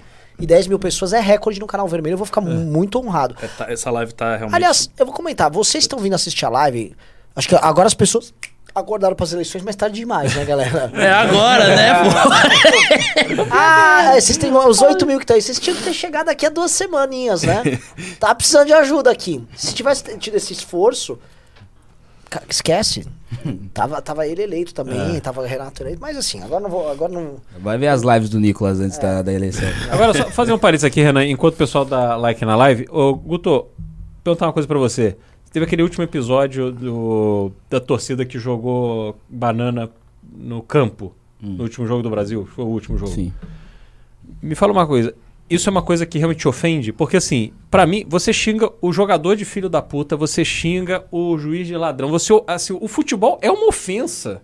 Por defini a torcida do futebol é uma ofensa. Você ofende o seu adversário, assim, ferozmente. A, a banana te ofende? É um negócio que você acha que, porra, realmente. Acho que é. Eu não, porque eu não sou tanto dessa, mas eu entendo que se ofende. Eu gostei muito do episódio que uma vez jogaram uma banana pro Daniel Alves. que Nem é tão negão, mas é, vai. Mas jogaram uma banana pro Daniel Alves, ele simplesmente pegou a banana e comeu ela. Porque a imprensa faz uma mobilização imensa. Sim. em É que eu torno acho que isso é um ato episódios. claro de racismo, etc, etc. Meteu racismo errado, sabe? Claro, e aí é isso que é o fogo. Agora, por exemplo, o estádio de futebol é um lugar que, pô, você chama os outros de filha de não sei Pois quem, é. papapá. Isso é que eu acho. Ninguém assim. vai, ô, minha mãe não é isso não! A, aqui banana é muito over. É tipo, você tá chamando o cara de É, macaco. tá jogando- É uma exato. forma Aí de você vo Não dá, aí vocalizar não pode, isso. aí não Mas pode. não, mas não vemos todos macacos? Sei lá. Eu, acho. O Morgan Freeman tá aí. E o, o- Indo pra eleição nacional, vamos lá. Muita gente ficou chocada com o resultado. E a gente tem que olhar, porque assim, como começou com o Bolsonaro dando uma lavada no Lula, e ficou até, até mais ou menos 60% das urnas o Bolsonaro liderava. E liderava e tal. Aí começou a chegar as urnas do Nordeste e o, o Lula virou e abriu 6 milhões. Mas enquanto o Bolsonaro liderava, e quem ligava na Globo News e tal, era um clima assim de Era, terror. pavoroso. O Twitter era um terror. Felipe Neto basicamente botando o dedo no próprio cu. Foi uma coisa muito louca. Só que como a, a gente viu esse processo e esse processo foi deixando a galera doida, o resultado final, o Lula tava com os 48% que quase todas as pesquisas davam. né? A novidade é assim, é que o Bolsonaro teve quase 10% a mais do que as pesquisas mostravam. Né? E aí o Bolsonaro argumenta, eu sempre falei que a pesquisa era mentira, isso aí nunca, isso é falso! Beleza, é, mas dava pra. E o Bolsonaro também argumenta que, ah, olha, as- a gente enchia as ruas, havia um clima de, pô, nós vamos ganhar, havia um clima de nós estamos melhor do que os caras estão falando. E isso, com- comparando rua, o Lula também encheu grandes eventos, sim, eu diria foi quase igual, tá? A gente não pode esquecer, assim, eu vi eventos gigantes em Florianópolis, em Curitiba, do PT. Então não foi, não foi assim, ah, o Bolsonaro só tinha rua e tal. É, mas não dá pra acreditar, esse é o ponto, que foi só erro as pesquisas. E eu não tô botando chapéu de alumínio aqui, não. É, tem dolo em pesquisa, e tem dolo em pesquisa em qualquer eleição de prefeitura, em qualquer cidade no Brasil. Não é normal errar tanto. Não é normal errar tanto. Assim, foi um erro muito distante da realidade. E a coisa que mais assustou, tem um gráfico rolando que mostra quem errou menos pra quem errou mais. Eu tenho aqui, posso te mandar, Couto? Os grandes institutos estão lá na barra do erraram mais. E espe- especialmente os grandes institutos que vendem para veículos de imprensa grandes. Né, o- o- o- Mandei, especialmente o IPEC e a Datafolha. O IPEC e a Datafolha não podem errar tanto. Eles não podem errar tanto. Assim, é- é- eles enviesaram o debate público. E assim, é muito impressionante como os institutos de pesquisa erram de acordo com a vontade e visão de mundo Aí. Da mídia. da mídia. Ah, Não é. A errou. É, é a diferença grande. 14% de diferença. Tipo, margem de erro de dois pontos pra mais, pra menos. 14% de margem de erro. Agora você veja, a gente criticou tanto o Paraná Pesquisa, dizendo que tinha um viés pró-Bolsonaro. Na realidade, o Paraná Pesquisa foi modesto, porque o Bolsonaro teve mais votos do que está no Paraná Pesquisa. Não, o Bolsonaro teve, assim, assintosamente mais votos do que todos eles. Mas eu, eu- aí eu, eu vou fazer uma objeção. É, eu não sei até que ponto isso é uma distorção intencional dos institutos de pesquisa, ou se o método, a metodologia que eles utilizam para aferir o voto é uma metodologia precária ainda. Porque tem algumas coisas que você mesmo falava no News. É, o, o eleitor do Bolsonaro é um eleitor muito engajado. Então, se há uma abstenção, essa abstenção proporcionalmente deve ser maior no eleitor do Lula. As pessoas mais pobres, tal, não quer, não ah, não vou votar. O eleitor do Bolsonaro mesmo, o cara que gosta do Bolsonaro, ele vai votar. Ele vai votar, ele vai votar de forma gritante, ele bota lá a bandeira do Brasil, ele vai com a camisa da seleção, ele quer votar. Então, não pega essa abstenção. Tem uma segunda coisa, quando eles fazem isso por, por telefone ou até na rua, eu não sei, eu acho que muita gente que não, não atende telefone, que só usa celular, que não está circulando, vota no Bolsonaro. E aí tem essa diferença. Então não sei se é intencional. Porque para ser intencional, a gente também tem que imaginar um cenário contrafactual complicado. É tipo, todos os institutos estão propositadamente pegando os dados, trocando os dados, ou seja, eles viram como é a realidade e daí eles trocaram, eles começaram a forçar os dados, todos os institutos, e hou- houve uma espécie de conspiração generalizada dos institutos, e aí sistematicamente eles dão dados falsos. Isso é estranho. E isso é uma coisa que vazaria com muita facilidade. Sim. Qualquer empregado no instituto, esses institutos são grandes. Qualquer pessoa, qualquer empregado que não é Lula, poderia chegar e falar: não, aconteceu isso aqui, ó. Os caras estavam forçando aqui o dado, não sei o quê. Fica. Mas eu acho que tem assim, tem nuances da calibragem da, da pesquisa que eu acho que a cúpula ainda consegue. Talvez, é, talvez eles permitam um, um- um desleixo metodológico Exatamente. justamente para aparecer um resultado. Ou seja, o Exatamente. cara, o cara entende que tem um É. desvio metodológico, ele mantém aquilo ali, não, vai manter desse jeito. Porque ele já sabe que. Seria como é, só pra- fazer é, uma pesquisa eleitoral na porta da Fefeleche. Isso. Não é isso, mas sabe? É, Isso, tipo, é. Uma coisinha sutil. Não, é, é, isso pode quantos ser. por Isso cento é representa o voto na categoria tal? Aí, eu, sabe, eu acho que assim, facilmente você comete um crime defensável. é, eu não sei o que tem que ser negócio feito. também dá pra fazer é que eles coletam muito mais do que usam na pesquisa, porque eles precisam fazer a demografia. Então eles também podem também colocar pendendo para um lado. Sim. Sim. Que aí seria impossível você descobrir, porque os dados seriam reais, mas a coleta não. Olha, eu tive relatos aqui, que eu não vou entrar em detalhes, é, de episódios acontecidos na época do Collor, candidato a presidente, de negociações assim francas com institutos de pesquisas renomados. Entendeu? E eu não, eu realmente assim, eu não é algo que eu confio, porque eu acho que realmente a, a, a eleição também ela vem no crescente, a gente viu um desengajamento enorme, a gente rodou o estado inteiro, então a gente não via a campanha na rua. E aí no finalzinho vai tomando corpo, as pessoas não sabem sim, quantas. Eu, eu fui testemunha disso. Eu, eu e Renato, a gente estava indo votar com o Arthur, com fazendo a manifestação silenciosa que podia fazer. Então, com a minha praguinha e a praguinha do Renato, o meu boné, e de repente vem um casal perto do negócio perguntando: é, Você conhece esses dois candidatos que estavam no- nos números? Ah, a gente não tem candidato, a gente vai votar neles. Eles nem perguntaram, tipo, o que, que é, o que, que defende, é de direita, é de esquerda. Ah, eu e minha mulher, a gente não tem quem votar, vou votar neles. A gente não pediu voto, nada. A pessoa espontaneamente estava indo na hora de votar e é aquela pessoa que pega o papel na rua que tal. Então, assim, tem, tem um, um interesse que realmente no- na hora final ali, ela, talvez nos últimos, nas últimas 48 horas, cresce. É, mas por que tantas pesquisas? Já que isso já está caracterizado, por que essas pesquisas meses, sei lá, mais de ano antes e vem fazendo? Aí você tem Toda banco hora. bancando pesquisa, corretora bancando pesquisa. Cara, por que isso? É, isso é verdade. Isso é um instrumento de agrado a uma força política, é óbvio. Uma pessoa lembrou também aqui a eleição do Arthur. A eleição do Arthur para prefeito. Sim. Em que as pesquisas erraram até mais do que a do Não, mas Bolsonaro. o Boulos é, teve pesquisa que deu mais do que ele teve, sendo que ele teve uma arrancada no final. Ah. Tipo, ele foi tendo a arrancada, aí o, o Datafolha previu, no meio da arrancada dele, que ele ia ter mais do que ele teve. É, em geral, questão- eles não captam a arrancada. Em geral, a arrancada ultrapassa o que eles captam no do Boulos. Ah, ele teve 22, puta, deu 20. Ah, você tem um ponto de dizer o seguinte: é que é estranho que os erros sejam sistematicamente Só pro contra a direita. Tipo, Porque, pô, se você erra, era pra errar pra todo mundo. Era pra ter uma pesquisa que o Bolsonaro ia ter 45%. Mas nunca aparece. Era uma pesquisa pro Arthur ter 12%. Não, ap- aparece que ele tem 2%. É, E a de 12 é, sempre é, pra realmente, galera é. do bolo. É. Tipo, pô, vol- volta o gráfico É aí. estranho. Tipo, Ah, e- todas as pesquisas, é, elas erraram o Lula e Bolsonaro. Todas erraram o Lula e Bolsonaro. Só que não teve nenhuma que o Bolsonaro teve mais votos que ele teve. Em todas, o Lula teve menos votos. Tipo, ó, o Lula teve 48. Em todas, ele tá com mais do que 48. Tirando É, do poder data. é. Em todas, ele tá com mais do que ele teve. E todas, o Bolsonaro tava com menos do que ele teve. Tipo, não é, não é possível. Não, e a gente Todos precisa os erros é pra um lado. Guto, teve instituto de pesquisa, que é um desses aí, que tirou deliberadamente o Arthur da pesquisa para o governo de São Paulo a É. pedido do cliente. Se um instituto é sério e ele é usado pela grande mídia para indicar tendências de eleição, ele não pode se prestar esse papel. Sim. Eu- eu- você quer que eu faça a pesquisa? Eu vou dizer como faz. Esse episódio do Arthur é a prova cabal de que o contratante influencia no resultado da pesquisa.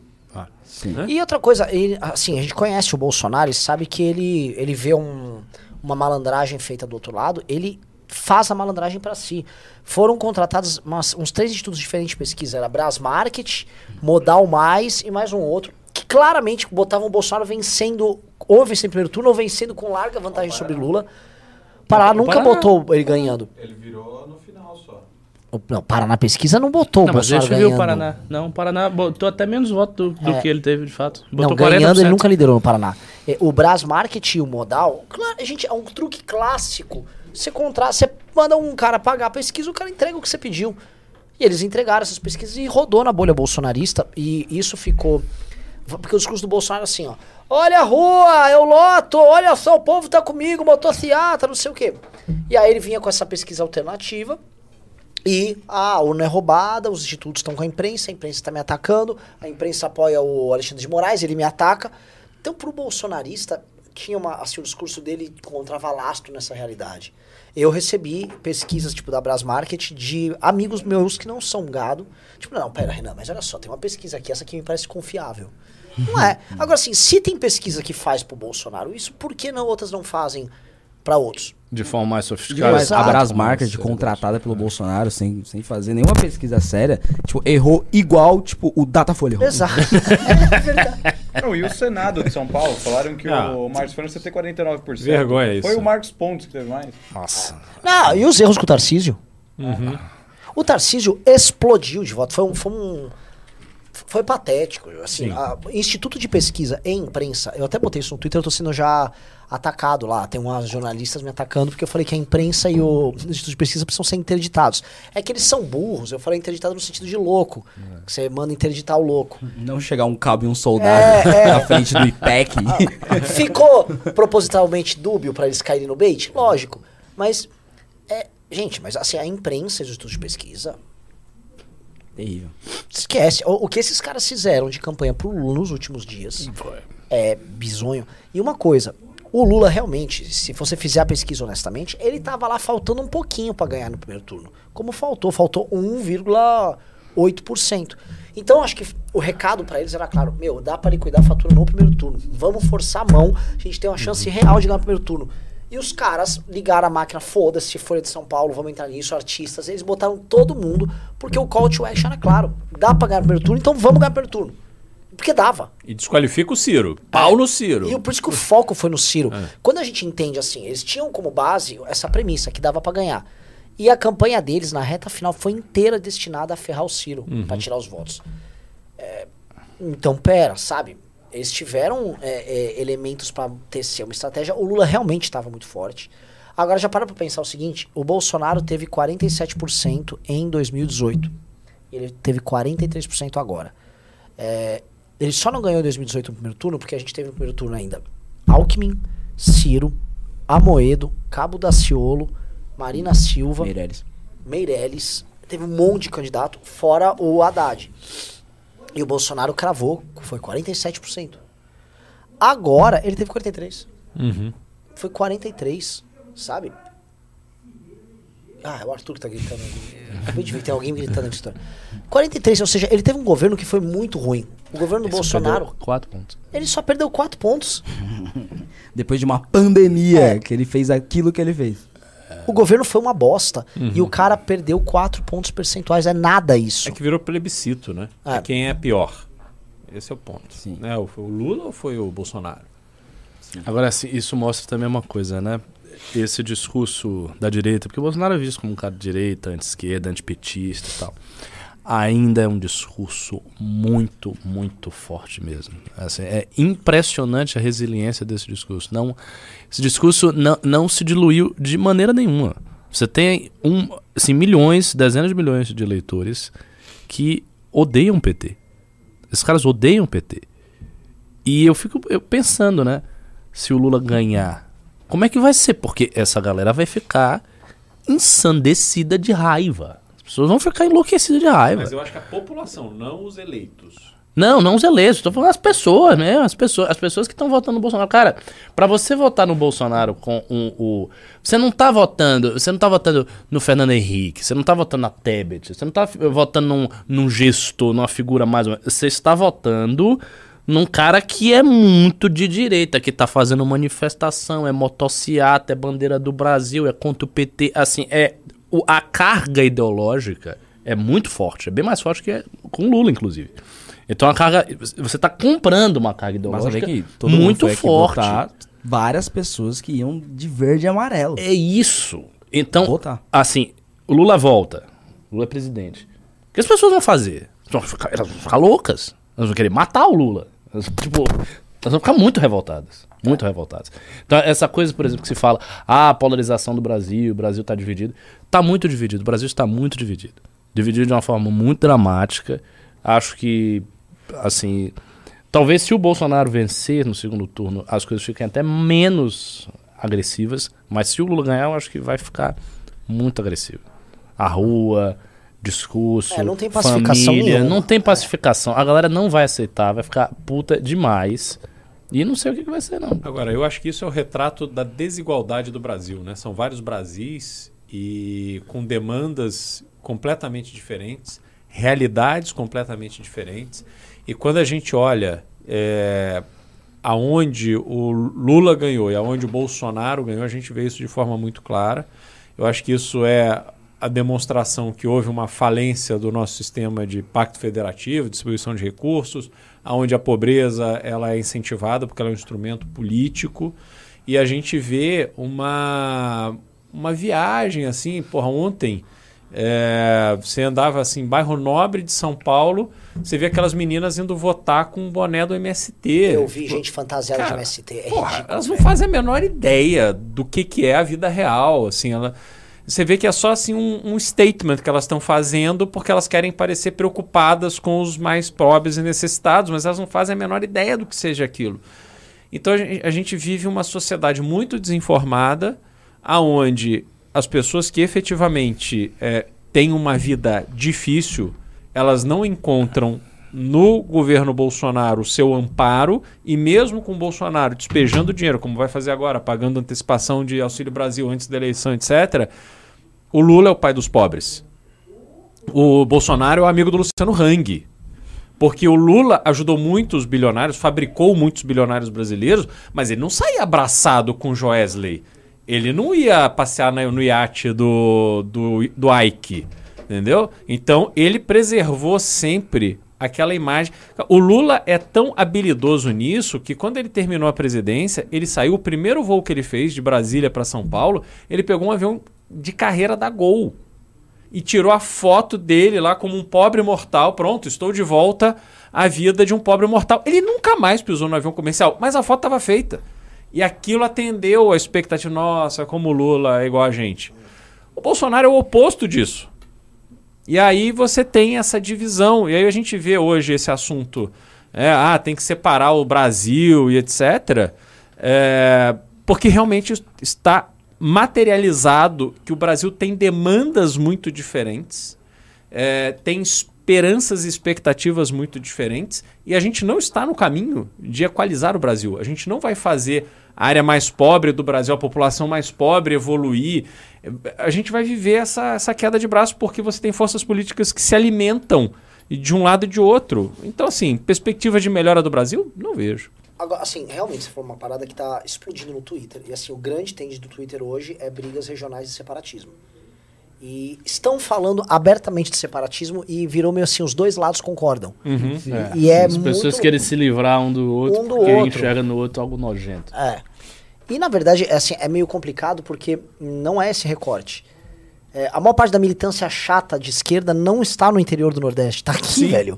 Tá aqui no Rio de Janeiro. Verdade, se for pegar assim, quem é o esquerdista que você odeia? Ele tá em São Paulo e no Rio. Com certeza. O Agora, Felipe Renan, Neto não tá no Rio Grande É, do Norte. O- Exato. O MBL não poderia, assim, ver um pedaço de Brasil que a gente pudesse lutar para se tornar independente, uma república do MBL?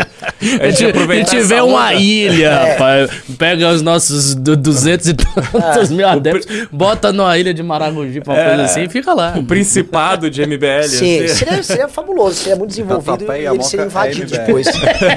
É, pelas tropas do Vou pegar capitão o É, do Bolsonaro. Não, o Tatuapé a gente ia ter que lidar com a facção criminosa que dominou o bairro. Ia ser mais desafiador. Marcola já fez os dele lá. Exatamente. Ele já fez isso. Estamos com quase 9 mil pessoas aqui, galera. Maravilhoso. Muito louco aqui. E quase 150 pimbas. Porra, vamos Sério? começar a ler? 150 pi- Agora, antes disso, vamos falar do Congresso. É, A assim, gente tá, com, assim, tá redondo pra vender o Congresso. Então, po- posso Faz a venda começar? da sua vida. Eu vou falar. Faz a venda da sua vida. É assim, galera, é, o Congresso do MBL nunca teve um significado tão grande. Porque, assim, lá no meio da, da votação, nós estávamos discutindo sobre fechar o MBL. A gente estava no meio da votação falando, cara, talvez seja inútil essa luta que a gente está tendo. E eu lembro que no meio disso estava rolando esse papo, vai, vamos fechar o MBL, vamos fechar o MBL. É, puta, que injusto, olha o trabalho que a gente teve. Aí tá lá o Nicolas tendo voto, o Gabriel Monteiro elegeu o pai e a irmã, depois de todas as coisas que, enfim. É, da, delegado da Cunha, é, Pablo Marçal, Zé Trovão. Zé Trovão, uma gente asquerosa. foi Lindbergh Farias, recordista de inquéritos no É. STF. Aécio Neves. um nojo, assim, foram eleições nojentas. A gente falou, e a gente aqui? O Kim lá, ah, eu aprovei o relatório, eu salvei isso, salvei aquilo. O que que a gente conversou? Eu mandei isso pro Danilo Gentili. Eu falei, cara, tô, olha isso aqui, cara, eu tô afim de desistir. Ele, por quê? Você é, bobo, você é trouxa, tem que continuar. E tá falei, mas eu não é eu que sou trouxa, cara. Talvez esteja na hora de você fazer alguma coisa também. Porque assim, a gente tem pessoas que apoiaram. O Danilo declarou voto, o Nando. O Nando atuou bastante. O Nando não tem um. Assim, o Nando pediu voto mesmo. O Nando. Agora, a galera do nosso campo é meio. Ah, põe um pezinho aqui, ali. Crítica. É, é um apoio crítico. E aí a gente falou, mano, não tem isso de apoio crítico. É, se a, pra gente continuar e não fechar o MBL, porque custa muito pra gente. Eu não tô aqui com aquele papo de Luciano Hang. Eu poderia ir embora do Brasil! Não é isso. É, porra, mano, é processo, é dor, é encheção de saco, é a gente investigando a tua vida pessoal. Não é, não é gostoso isso aqui. Porque parece muito que a gente tá, vai pra eleição lutar pra atingir um nirvana nosso e você vai votar. e Não é isso, é mó bosta. É mó bosta, tá ligado? Esse, que coitado. Tá fudido lá na Lesp. Então, Então- basta ver o ranking da galera que entrou. É. Conviver com a galera. Ediane do MST. É, é nojento, assim, é nojento o cenário. Então, o que nos resta olhando aqui? A gente falou, bom, se vocês se envolverem e a gente chamar um monte de gente que ainda presta pra fazer oposição, beleza. Então, o que a gente propôs? Vamos juntar todo mundo no Congresso do MBL e vamos transformar o Congresso do MBL praticamente numa assembleia. Então, se você que tá aí quiser e decidir o destino do que a gente for fazer, vem no nosso congresso. Ah, vai ter, todos vocês sabem, vai ter palestra, vai ter um monte de coisa, vir gente foda, vir do Danilo ao Léo Lins, vai ter debates e tal, só que não é só uma grande conferência. É uma a gente vai decidir o que a gente vai fazer e você vai participar desse processo decisório com a gente lá. Então, se você tá aqui nessa live assistindo, cara, vá no congresso do MBL. Vai ser no dia 5 de novembro. E a gente decidiu fazer num dia só, pra assim, foco total. Não é festa, sacou? É isso e decidir nossa vida e vocês vão decidir. Eu vi gente fazer que, ah, fundão, sem fundão, vamos discutir isso lá. Ai, mas o MBL. Vamos discutir isso lá. É logo após o segundo turno, ou seja, vai ter ganho ou Lula ou Bolsonaro. E você vai decidir. E assim, vá lá decidir o destino. Porque se você se interessa por política e você tem uma alma que não é a alma de um submisso a esses caras, venha. E venha pra construir. Mas pra construir, pra você praticamente assinar um pacto com a gente lá. Sacou? Vamos junto pra essa guerra. E aí, junto pra guerra, não é apoio crítico, como o Ricardo tá falando. Não, não, eu participei da Assembleia, mas mais nada. Vamos pro pau. Vamos pro pau porque é isso. Ou, cara, abdique. Seja cínico, preste um concurso e arrume um cargo pra mamar. é, vá roubar. Vi- assim, ou aceite as coisas como elas são. Vá embora do Brasil. Escolha o teu caminho. Não existe caminho que não passa por lutar. Não existe o eu vou empreender aqui, eu vou acordar bastante cedo e vou empreender. Esquece! Já chegou, tá no teu cangote. E assim já chegou os três piores elementos. O elemento clássico das injustiças, do patrimonialismo mais baixo que existe no Brasil. Ele vai continuar te ferrando. O- a esquerda tá com essa esquerda woke, ou seja, o, o- da educação do teu filho, da tua relação com teus amigos, a fulana é mulher, a outra é negro. Dos seus namoros, Dos seus namoros, tá a tua vida pessoal, eles invadiram. E o bolsonarismo, do outro lado, ele invade e rouba a tua capacidade de se indignar, que ele sequestra essa capacidade de se indignar. Então, assim, ou você entra e vai conosco nisso, ou também, meu velho, assim eu digo, desista de vez. Porque a- essa é a opção que tá vindo não só pra você, tá vindo pra mim, pra ele, pra ele. É isso. Ou decide, ou a gente se agrupa e luta, ou tchau. Então venha na porra do congresso. Eu não tô fazendo aqui pra vender um evento. Eu quero que você vá, porque eu, eu não vou ter lucro nessa merda. Isso aqui vai dar um prejuízo do cacete. Só que isso aqui é assim, ou a gente vai lá e decide. É impressionante. A esquerda fazia congressos e conferências internacionais e lotava e todo mundo ia. Tem que ir também, caralho. Tem que ter disciplina. Disciplina e força. Lembre-se, os fracos sucumbem aos mais fortes. Se você não for é, forte, não vou ir lá com a gente encontrar outros fortes pra gente decidir nosso destino, você vai se dar mal. Vai ser em São Paulo, no dia 5 de novembro. E assim, ai, sou de fora, arrumamos pra você desconto no busão, através da Boozer, pra vir bem de graça. Ai, mas é hospedagem, arrumamos hotel barato pra você. Fizemos convênio. Então, depende de você. Vamos fazer um recorte? Vamos fazer um recorte aqui pra vocês divulgarem lá, pra eu divulgar também. É, muito provavelmente você tá em dúvida se você vai participar do congresso do MBL ou não. A mesma dúvida que muito provavelmente algumas das pessoas dessa live tiveram se colariam perfurado do Beraldo, da Manda e do Renato ou não. Essa dúvida, a tia do Zap que você acha otário, não teve pra colar perfurado do Nicolas Ferreira. E a eleição foi ontem, deu alguns resultados, inclusive o Nicolas ganhando. Vamos lá.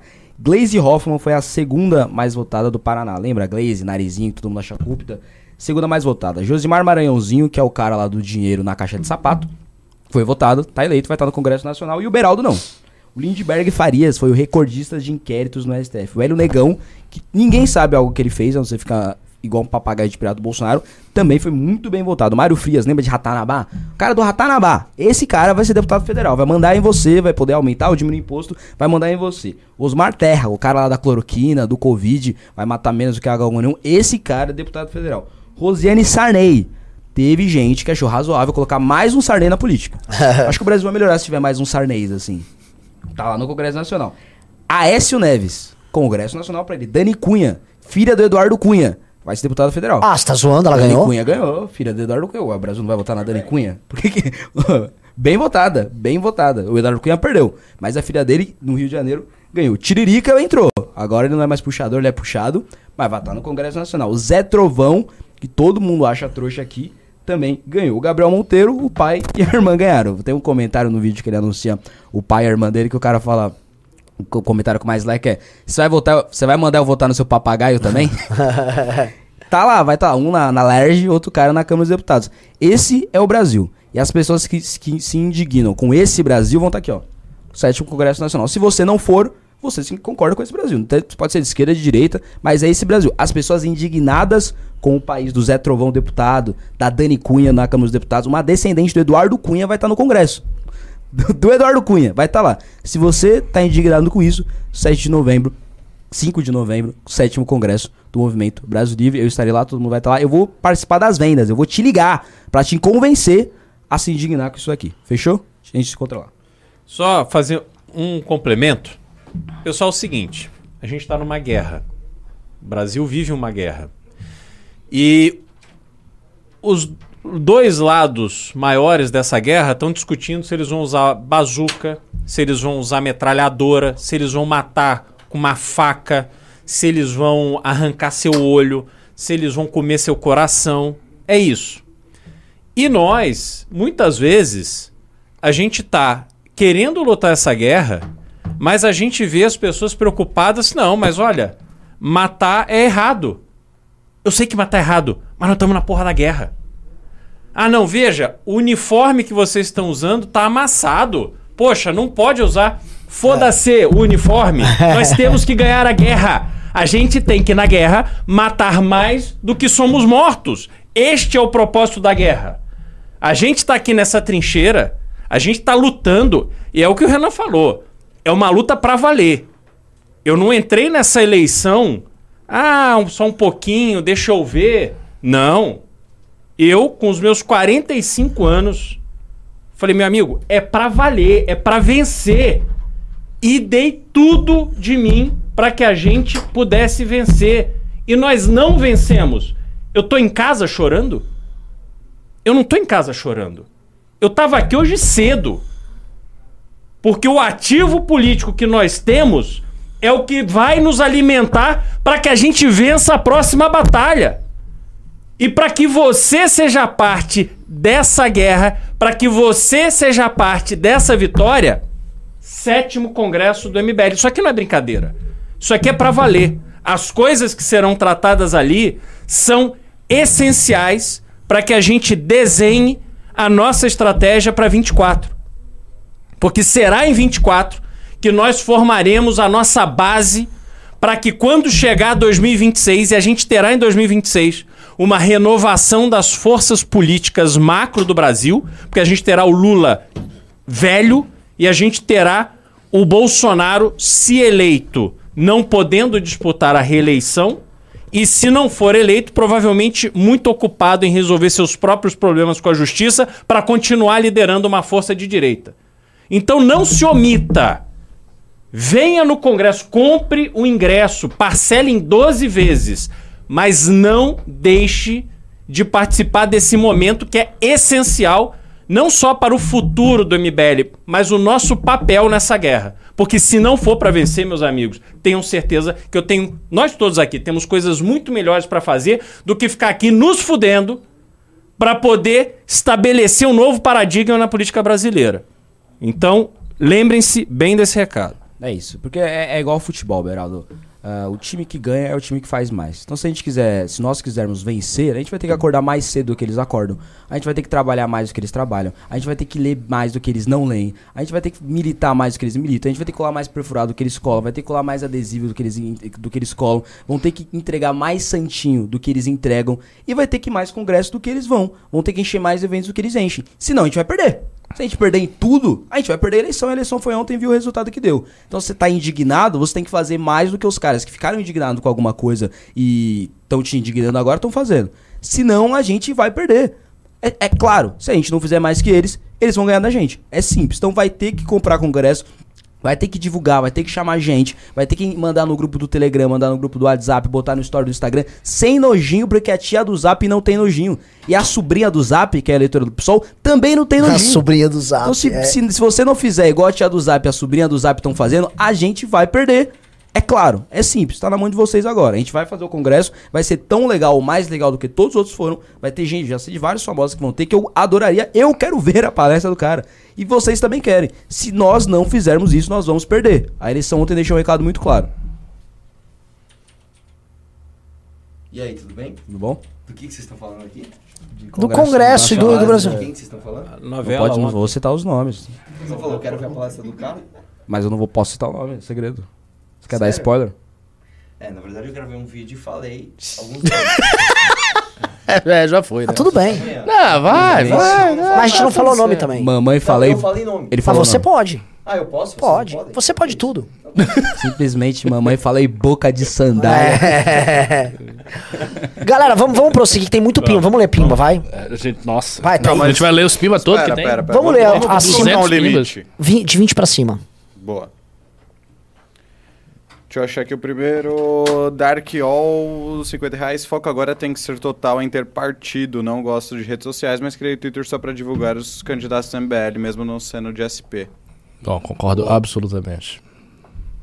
Ah, deixa eu achar o próximo aqui, ó. Elias, 20 reais. Ajur, 36. PSC, PNE, PMN, PV, DC, Patriota, Novo. Qual desses partidos o MBL vai focar pra tentar tomar a liderança? Como vai ficar. Ah, eu vou contar agora Só ao terminar, vivo, só pras 8 terminar. mil pessoas. Como vai ficar a cassação do Arthur? Vai ter re- reversão ano que vem? Vamos Força, trabalhar pra galera. isso. Passou a eleição agora, a gente tem que cuidar desse tipo de coisa.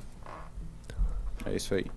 Deixa eu achar o próximo aqui, ó. Tomás, 20 euros. Só sei uma coisa: ninguém me convence que o Bolsonaro não se elege. E algo me diz que o Bolsonaro vencendo com esse Senado e governadores aliados dele, as coisas vão ficar bem complicadas. Nossa, bom, otimista. hein? Mento, 50 reais. Eu vejo estes mais ou menos 280, 280k estaduais e esses 355k federais como uma vitória do MBL, considerando que o MBL tem alcance nacional. Eu de Minas Gerais me senti muito mal por, por não contribuir mais com os candidatos do MBL. Imagino que muitos outros mil também ficaram assim.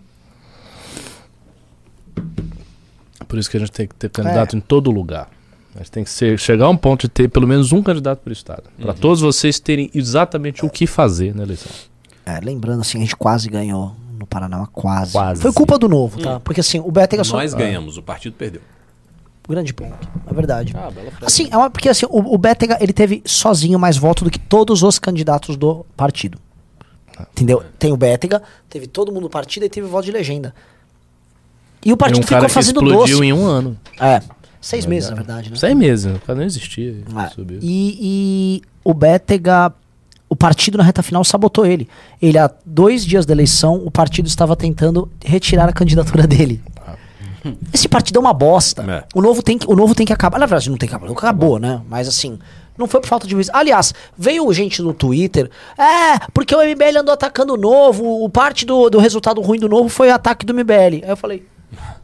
Você gosta tanto assim da gente? Porque eu concordo com você, mas deixa essa conversa pra depois. O Partido Novo conseguiu a proeza de ter um governador bem votado em Minas Gerais e não fazer nenhum deputado federal em Minas Gerais. É, isso é muito louco, cara. Tipo, caraca, é, é tipo, o- tipo, PT, ou o segundo turno vai ser Haddad e Tarcísio. Os deputados estaduais e federais do Haddad e Tarcísio vão vencer a eleição também. O cara vai votar Haddad e um deputado do PT. Vai votar Tarcísio e um deputado bolsonaro. Isso é meio óbvio, assim, sabe? Sabe, o cara que vota Kim vota Guto, que vota Beraldo vota Manda, sabe? É óbvio. Em Minas Gerais, não. O cara que vota Zema votou no Nicolas. Ele viu toda a nominata dos candidatos do Novo e falou, não dá. E caras que tiveram mandato. O Lucas Gonzalez teve mandato. Pífio. Ele usou até privilégio, ele conseguiu usar no novo, mas teve mandato. E esse cara não conseguiu vencer a eleição mais uma vez. Mostra muito bem que acho que tá faltando o novo combinar com o povo em algumas coisinhas. Caio, 20 reais não seria mais benéfico para o MBL se o Lula ganhasse? Isso faria com que a gente conseguisse agregar mais as pautas de direita aglutinando a base de hoje, que hoje se encontra colada no bolsonarismo. Estamos com vocês até o fim. Essa é uma questão bem controversa. Há quem pense que não, que pra- isso eu tô falando exclusivamente pra gente, esquecendo o Brasil. É, Bolsonaro ganhar pode ser que a gente continue muito espremido, isso é péssimo. Por outro lado, Bolsonaro ficou quatro anos tentando nos prejudicar e não conseguiu derrubar o MBL. Eu não sei o que, que o PT pode fazer. A gente enfrentou o PT, é sempre bom lembrar, quando ele estava em baixa, quando ele tinha um presidente extremamente impopular e quando a gente estava no vórtice da mai, do maior acontecimento histórico dos últimos tempos na política brasileira, que foram aquelas manifestações e que culminou em tudo que a gente viu. A gente não enfrentou um PT fortalecido com o Lula no poder. Então, não sei como é que seria, não. Cleiton, 20 reais. Ah, resistência fútil, brasileiro quer Zambelli, Boulos, Nicolas Bolsonaro. Não há espaço para trabalho sério. Você é um fraco. Tem espaço sempre. Na verdade é o seguinte, é, a gente tem que entender o que eles estão fazendo, a gente tem que construir um, um entendimento e aí nós podemos ser melhores, mas assim, é a mesma coisa de falar, ah, o- os hunos invadiram aqui nosso vilarejo e aí agora eles estão administrando mal, a gente administrava melhor. Beleza, você tinha que ganhar a guerra dos hunos, velho. Entendeu? Assim, a gente não pode perder pra esses caras. A gente tá perdendo, eles estão tendo mais força. É isso. Não adianta ficar. ah, esse é um negócio que a gente tem que parar. Tipo assim, a gente foi fraco. E eu vou falar ainda, vou mandar uma braba aqui, hein? Os bolsonaristas não são radicais. Também acho. Não. A gente tem que parar com esse discurso. Não, porque o radical. O Nicolas não é um radical. Ele é um pelego, ele é um Ele é oportunista, pilantra. ele é um pilantra, ele é charlatão. Agora, o discurso dele sobre banheiro trans, não sei o que, que é as coisas que ele gosta de falar, não tá errado.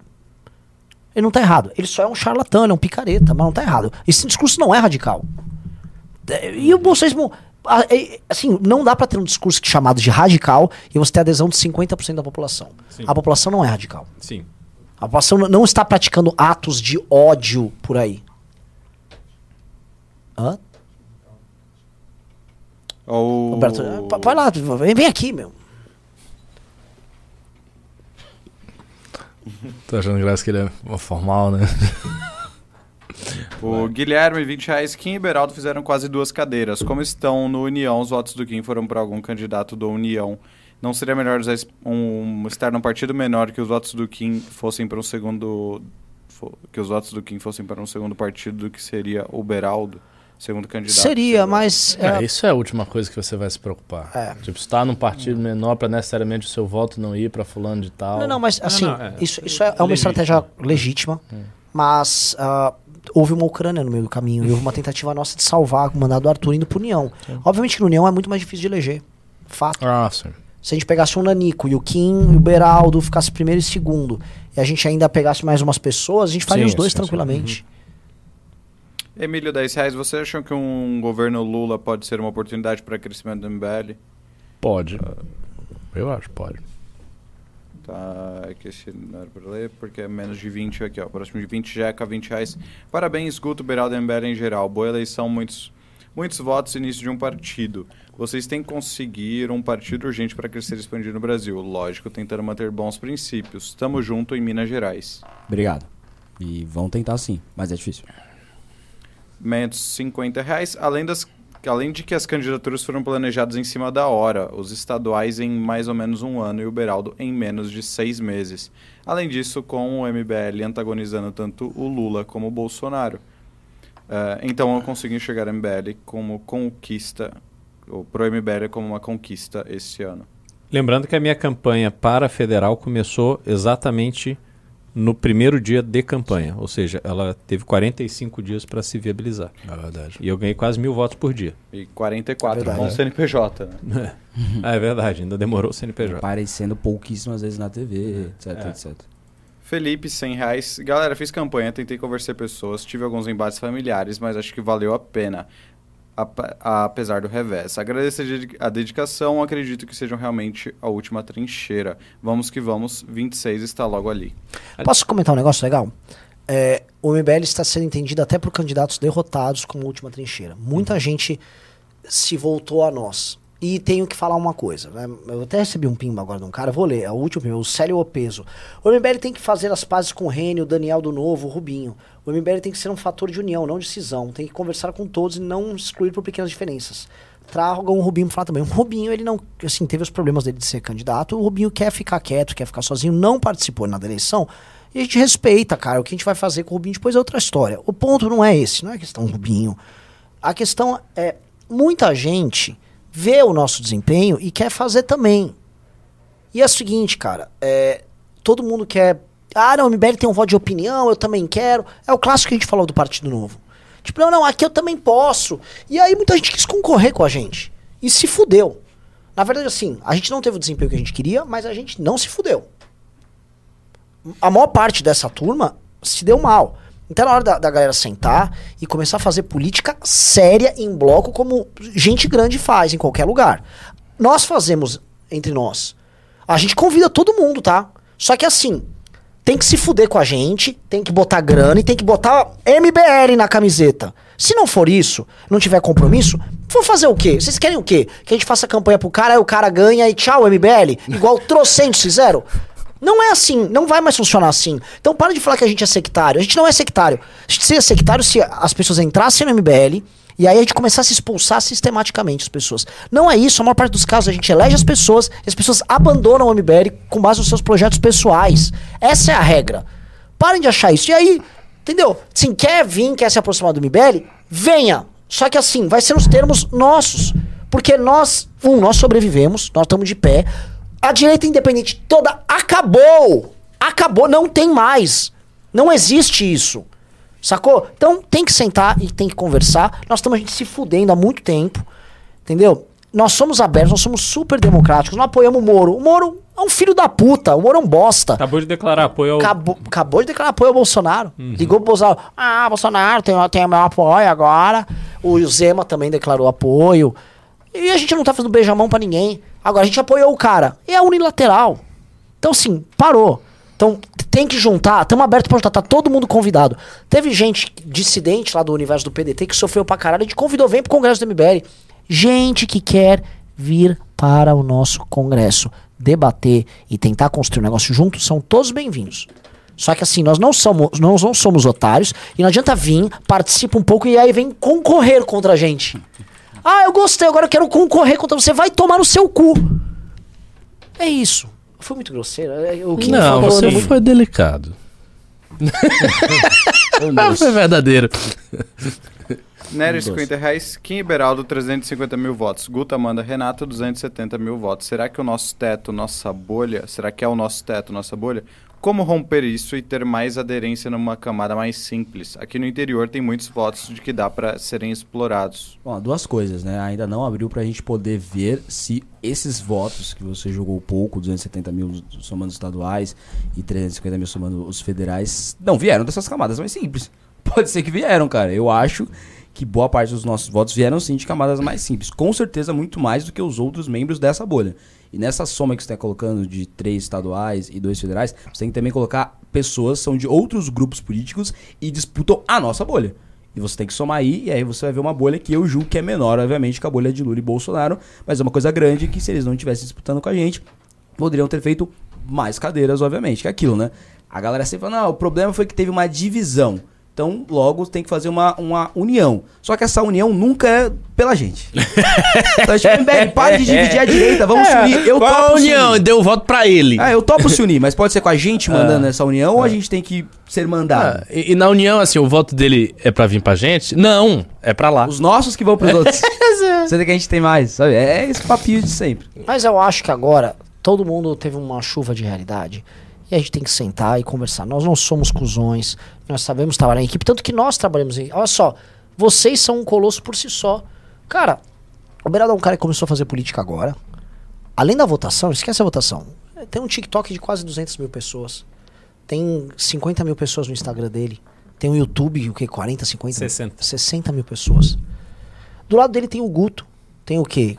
Qu- 600 mil no TikTok? Tem 630, 100 e pouco no YouTube. 125. É, cento e É. quantos no, no, no, Insta. 150. Kim, Arthur Duval, o Bétega agora que tá igual, o Renato, Amanda. Ô, tem um monte de gente grande aqui. E a gente convive numa boa. Numa boa. Se o Guto quiser dar uma banana pra gente agora que ele ganhou pra deputado e sair, ele faz isso. Mas assim, eu, t- eu tô completamente. Su... Ele não vai fazer isso. Por que, que não pode ser assim com outras pessoas? Essa é a pergunta. Por que, que os outros. Por que, quem que tem de tão difícil no MBL? Eu, por mim, estavam todos no MBL. Eu, por mim, do, do Rene, o Daniel, o Holiday, tava todo mundo aqui. Só que também a galera quer, não quer vestir. Assim, é, se são os mesmos ideais, por que caralho não vem? A gente Fala, se não, sacrifica. é, não são os mesmos ideias. Beleza. É. Mas fala. E a gente sabe que é. Exatamente isso. O Mentos mandou 20 reais. Galera, não seria uma boa levantar candidatos a vereadores ao redor do Brasil ao invés de levantar estaduais, federais direto? Então, a Mas questão depende da, ele- da, da eleição. da eleição, pô. Se a eleição é pra estadual, tem que levantar estadual. Quando Na é próxima tem que levanta fazer isso municipal. Como Felipe, já fizemos. Felipe Boscardin mandou 44,77. Parabéns, Guto. A vitória não foi por acidente. Felipe Boscardin, que é o e- meu editor de vídeos. Então, Olha, tipo, boa. quem me segue no YouTube, vê Change My Mind, vê corte, é esse maestro que fez, eu costumo dizer que Felipe Boscardin, ele corta meus vídeos, Ricardo, tal qual Rafael esculpia Davi. Uau! Só não foi Rafael, foi Michelangelo. ah, mas chegou perto. É outra tartaruga ninja. Uh, Tal qual o mestre Splinter. Tal qual Michelangelo pintou Mona Lisa, tá ligado? É, Lucas Ribeiro Lemos mandou 20 reais. Ser bolsonarista ou, lilista, ou lulista hoje não é, questão de ideo, não é questão ideológica, é questão de sobrevivência política. O MBL perdeu junto com a narrativa liberal. É o preço que se paga por não comprar um pouco de hipocrisia. Exemplo, Marcel e Monteiro. É verdade, mas assim, e se a gente também tava errado? Não digo errado em não aderir a um bloco. E se esse liberalismo que a gente defendeu não estava errado também? Ah. Quem tá- o Carratu tá gritando ali do lado? tá foda. Ô Carratu! Vem aqui, meu! O que você tá berrando aí no meio da live? Você vai ter um problema do lado do estúdio. aqui. Tem 8.500 pessoas ouvindo o seu problema. João.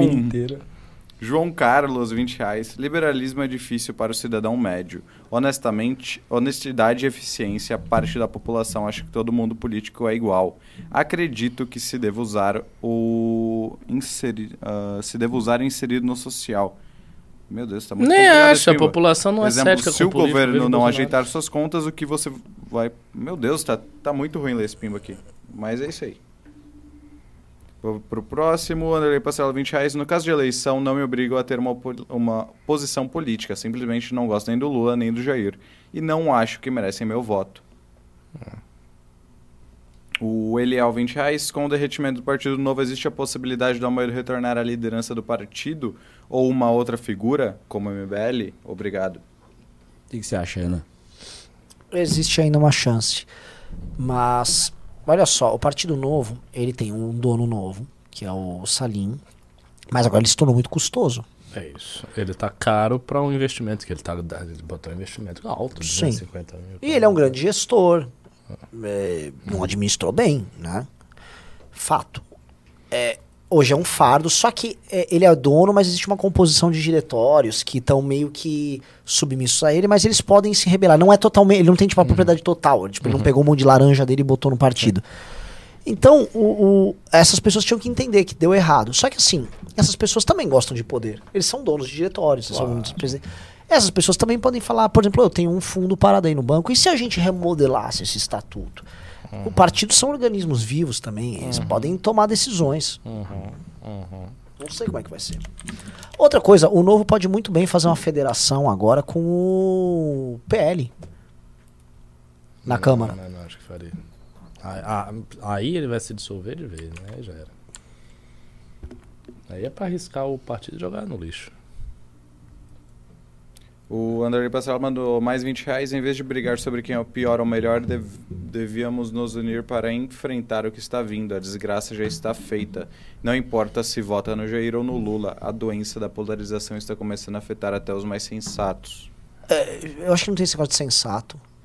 Eu acho que a polarização, ela tem que. Você tem que dar boas-vindas à polarização e você tem que viver a polarização.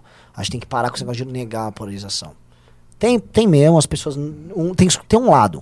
Tem um lado que é o da esquerda e outro lado da direita. Nós estamos no lado da direita. Estando no lado da direita, nós achamos o Bolsonaro um bosta. Então o que resta pra gente é criar uma alternativa ao Bolsonaro. Absolutamente correto. É isso. É você tem que destruir o Bolsonaro do seu lado para você tomar o seu lado. Isso. Você tem que ter Jefferson, uma liderança. Basicamente assim, a gente tem que lançar um candidato a presidente carismático, que defenda o jeito certo. E que isso não seja um canalha. É isso. Jefferson Ribeiro, 50 reais, não ao fundão. Só isso. Deixa eu achar o próximo aqui. Ah, Shirley Favaro mandou 50 reais. Ah, Camaleões da Vitória, Casa Esparta. Minha bolha Twitter é nem Lula nem Bolsonaro, mas tem nojinho do MBL. Ah, Como ainda tem isso. reverter esse ranço? Falam da estridência, imaturidade e agressividade. Ai, meu Deus do céu. É que assim, esses caras perderam. Esse- É, esses é, caras não existem. E tem uma coisa também que eles não entendem. A política de internet precisa ter uma boa dose de estridência, de mímica. Isso faz parte da dinâmica das coisas, cara. Você vai fa- Imagina que você vai fazer uma política que não é nem Lula e não é Bolsonaro e não tem estridência e não tem dinheiro. Você vai fazer o quê? Você não vai fazer nada. Você não existe. Acabou. Porque assim, se você não quiser estridência, você vai ter que ter muita grana. Aí você não tem grana e não tem estridência e não tem internet. Aí você não tem nada, aí você tem suas ideias e fica lá tomando chá e pensando, não, porque John Locke e a democracia está em risco, aí você não tem nada, cara. Seria é como um TikTok do José Serra. É. Não vai dar, né? Não vai dar, né? Aí o Serra sai do TikTok e pega um fundão. Você vai pegar o fundão, vai fazer TikTok, você não pode falar igual José Serra. Exatamente. Mendes, 20 reais. Na opinião de vocês, como que o Bolsonaro conseguiu ter uma votação tão expressiva depois de tantas cagadas? Deus. Não, eu tô, eu tô sacaneando. Ele simplesmente tem resiliência, né? Everton Lopes, 20 reais. O erro do MBL é falar apenas pra molecada. Por isso o cara que tá no Rio Grande do Norte querendo votar no Kim. Pera. Por isso o cara Porque tá tem um no- cara que tá Ah, perdido. tá, tá. Ué, Vocês entendi. acham que a militância de vocês entende essa linguagem de agora? É claro que não. Como assim? Essa live de agora, perdão. Claro que entende, ué. Que você tá As pessoas estão fazendo tantos primos inteligentes. O, e, ó, e o Terça Livre, por exemplo, fazia lives lá denunciando que havia uns complôs, não sei o que, falam de composição de vacina e a galera, se não entendia, gostava também. Mário Frias já tá na baga na eleição. É, gente. João Lira, 20 reais. Não sou de SP. Sinceramente, foi difícil vender vocês quando vocês igualaram moralmente Lula e Bolsonaro. Eu senti mais oposição ao PT do Ciro do que de vocês esse ano. Tem algo errado, não? Não, a gente fez oposição. Nossa. Pô, eu É. fiquei três meses na Avenida Paulista, todo domingo, enfrentando todos os petistas que sentaram lá, participei de quatro debates. Apanhou do Pega qualquer candidato do Ciro, se ele fez Sim. isso. E eu tenho É certeza também, verdade. tem, tem um petista agora falando que a gente fez campanha pro Bolsonaro. Sim, exatamente. Sim, eu fui lá no dia 7 pedir, oferecer mil reais pra quem me convenceu a votar no Bolsonaro pra ajudar o Bolsonaro. O Yellow Do mandou é, 27,90. Claramente, os brasileiros não ligam para dinheiro público. Não estou dizendo para usar, mas não seria bom repensar a linguagem que real converta, mais que corte de gasto? É isso de corte de gasto, é fogo, né? Mas gozado, qual, gasto, qual o é. corte de gasto? Assim, eu acho que combate a privilégio realmente tem. é, Ah, é, privilégio, sim. É. i- isso assim, é uma coisa que não tem que alterar. Mas Agora, não ficar se não vendendo uma austeridade. au- austeridade, Austeridade ninguém liga. Não, E mas as é, pessoas estão pobres. é o que eu não falei da guerra. É, é a gente tá numa puta de uma guerra, só que as pessoas estão assim preocupadas com o detalhe do detalhe. Sim. Cara, é guerra, pô. Sim. Sim. Ah, Leandro Laras, 100 reais. Pensando no, no futuro, formar uma, base, uma boa base a ser eleita em 2024, começando dois anos antes das eleições, a divulgação dos candidatos e usando repetidamente pautas simples e amigáveis e ser lembradas pelas pessoas simples, será que não é uma boa estratégia ser avaliada? É uma boa estratégia. Sim. E a eleição é quanto mais cedo você começa, mais chance de ganhar você tem. Isso é clássico. E o bolsonarismo tá mostrando isso aí pra todo Mas a gente mundo. tem que ter um candidato a presidente já. Esse candidato a presidente tem que começar a fazer campanha para seus candidatos a prefeito e vereador já. Já. Caio, 20 reais. Pesquisa eleitoral está tão confiável quanto a astrologia. Esse povo está querendo influenciar as eleições e deveriam ser investigados. Desde o Arthur com 1%, Palocci entregou propina para institutos de pesquisa. Daniel mandou 4,99 euros. Cadê o Rubinho? Força MBL, já falou. Ah, eita, perdi aqui. Pera. Nossa, tem muito pimba ainda. Próximo é o Rodrigo, 20 reais. O resultado das eleições me motivou a ir ao Congresso. Tô comprando com o ingresso hoje. Amém. Amém. Tem que ir pro ingresso, gente. Tem que Juca. tem que ir pro... Juca Máximos, 33 e 33. Obrigado, MBL. Esse valor é uma forma de agradecer pelo bom combate dos candidatos do MBL e seu Renan. Infelizmente, não posso ir ao Congresso porque trabalho na sexta e sábado. O valor é para cobrir meu ingresso do documentário. Boa. Muito, muito honrado eu fico. Daniel, 20 euros sem usar fundão, pelo amor. Uh, Age 5490, parabéns aí galera pela resiliência, vamos seguir lutando juntos. Uma pergunta, será que o Reni com seu conhecimento de geopolítica e estadista ah, ideal, para, ideal para ser um candidato do MBL à presidência? Oh, nossa. O, o MBL só vai apoiar quem for do MBL. E tem, a pessoa tem que entrar pro MBL e fazer o que esse cara tá fazendo aqui. Esse Ah, cara é entrou e, verdade. e conquistou nossa confiança. E não só conquistou. A partir do momento que ele fez isso, eu vou fazer tudo por ele. Eu vou me matar lá pelo Beraldo. Bruno Porto Eu não vou, 54. a gente não vai mais ter relações que não sejam assim. Bruno Porto 5490, tem como eu comprar e presente um e presentear alguém que não quer ir e não consegue? Vocês sorteiam aí? Tem. Só mandar, inclusive tem alguns aí que daqui a pouco eu vou ler que doaram e a gente vê depois como distribuir. Kenfer, 20 reais, eu acho que vocês poderiam trabalhar. Eu acho que vocês trabalharam muito bem, erraram em nada. Inclusive os vídeos que o Renato, Beraldo e Guto fizeram para eu convencer minha mãe, convencer, convencer o meu pai que assiste Jovem Pan e vota em Bolsonaro. Parabéns. Eu acho que teve um erro nessa lição. Eu acho que o erro é que a gente foi muito audaz em relação a uma conjuntura muito precária. Acho que se a gente tivesse lançado dois ao invés de três, teria entrado naturalmente. Esse foi o grande erro. A gente teve uma audácia excessiva e uma leitura que o cenário estava pior do que se imaginava. Isso é- Gado News BR, 4 dólares e 99. Se o MBL viver só de idealismo, vai terminar como PSTU, PSOL e PCB. Também Mantenham acho. seus valores, mas façam o que precisa ser Também feito. acho. Só que a, a galera às vezes quer apoiar a gente pra usar a gente como uma bandeira de pureza que justifique que ele tem argumentos rígidos e, portanto, ele nunca vai perder uma discussão. Tipo, eu sou mais coerente que você. Tudo bem que adianta ser coerente se você é um escravo.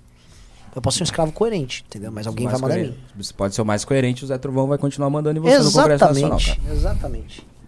Thales Kobayashi mandou 4433. Beleza. Se encontrarmos um partido, como podemos utilizá-lo para atingir de forma abrangente todos os estados do país? criando quadros, que é, algo que a gente já está fazendo. Na verdade, assim, coisas que partidos não conseguem fazer, criar quadros que fiquem grandes. Nós estamos fazendo e estamos dando escala nisso. Agora, é, isso tem que estar no partido, o partido tem que se organizar. Bom, eu não vou. A gente já, Paraná e Santa Catarina, se a gente tivesse mais estrutura, ambos teriam ganho, teriam ganho a eleição. Se a gente tivesse um partido com um recurso, Samuca e Betting estavam eleitos com tranquilidade. É E a gente já administrou um partido. Em São Paulo, capital, nós administramos o Patriota e nós fizemos três vereadores e um candidato a prefeito com 10%. A gente sabe brincar. Lucas Puccini, 20 reais. Eu acho que o Mitro não tem a menor chance. Eleitores de Tabet e Ciro Gomes vão tudo pro Lula. Na minha visão, a única saída seria fazer o pessoal que se, abstesse, se absteve ir votar nele em massa. Qual a opinião de vocês? Hum, discordo. Eu acho que tem muito eleitor hoje do Ciro que continua com o Ciro e o eleitor da Tebet que vai no Bolsonaro. Inclusive do Ciro. Porque quem ia pro Lula já foi pro Lula, de certa maneira. Guilherme. Quer falar alguma coisa, Beraldo? Não, não. Guilherme Nobre, 20 reais, maldito partido novo. Nem pra fazer cadeira pro Beta que ele serve. Devolvam um novo prêmio a Moedo. E vocês cobrando, entrem no novo! tá bom, beleza. Célio Opeso, 20 reais. O MBL tem que fazer as pazes com. Ah, já foi, né? Ah, Will, 20 reais. Vocês tinham alguma noção da força da, da candidatura do Guto? Nenhum indício que se estimular o voto em dobradinha teria conseguido a eleição de mais gente? Exemplo, Kim Amanda, Beraldo Guto ou, ou A Tomás gente teve, Renato? a sem gente estresse, focou- Só uma dúvida. A gente focou muito em grudar o voto do Guto com o Beraldo. Mas o eleitor, cara, o eleitor toma a decisão. Tem jeito. Mas, mas eu, vou, eu, vou, eu vou falar uma coisa aqui. Eu fiquei surpreso com sua votação. Achei muito. Eu Eu, não acha, fiquei. eu achava que você ia ser bem grande, mas não achava que você ia ter de ser tão não, grande. eu achei assim. que era por aí. Eu achei que podia bem- ser até mais. Eu também achei. Achei pouco. Achei pouco. Na verdade, foi, foi, Pô, na verdade, é pelo o amor de Deus. Foi Não, pouco. eu, achei que, eu achei que ele ia bater 200 mil. Se o Guto estivesse com este mesmo volume de rede em 2018, o Guto teria feito meio milhão. O Guto, a gente não tá tendo a, a real dimensão do Guto. O Guto estava tendo no YouTube dele diariamente 4 a 5 milhões de visualizações só no YouTube. No TikTok bota mais um e meio. Completamente fora de, da, da casinha. escala, né? Totalmente. O lance é, essa é uma eleição que ela não premiou independentes. Mas o que ele fez é assustador. Tanto que, assim, passou a eleição, ele tá com um patrimônio gigante. Ele também, ele tá muito grande, ele teve muita visualização.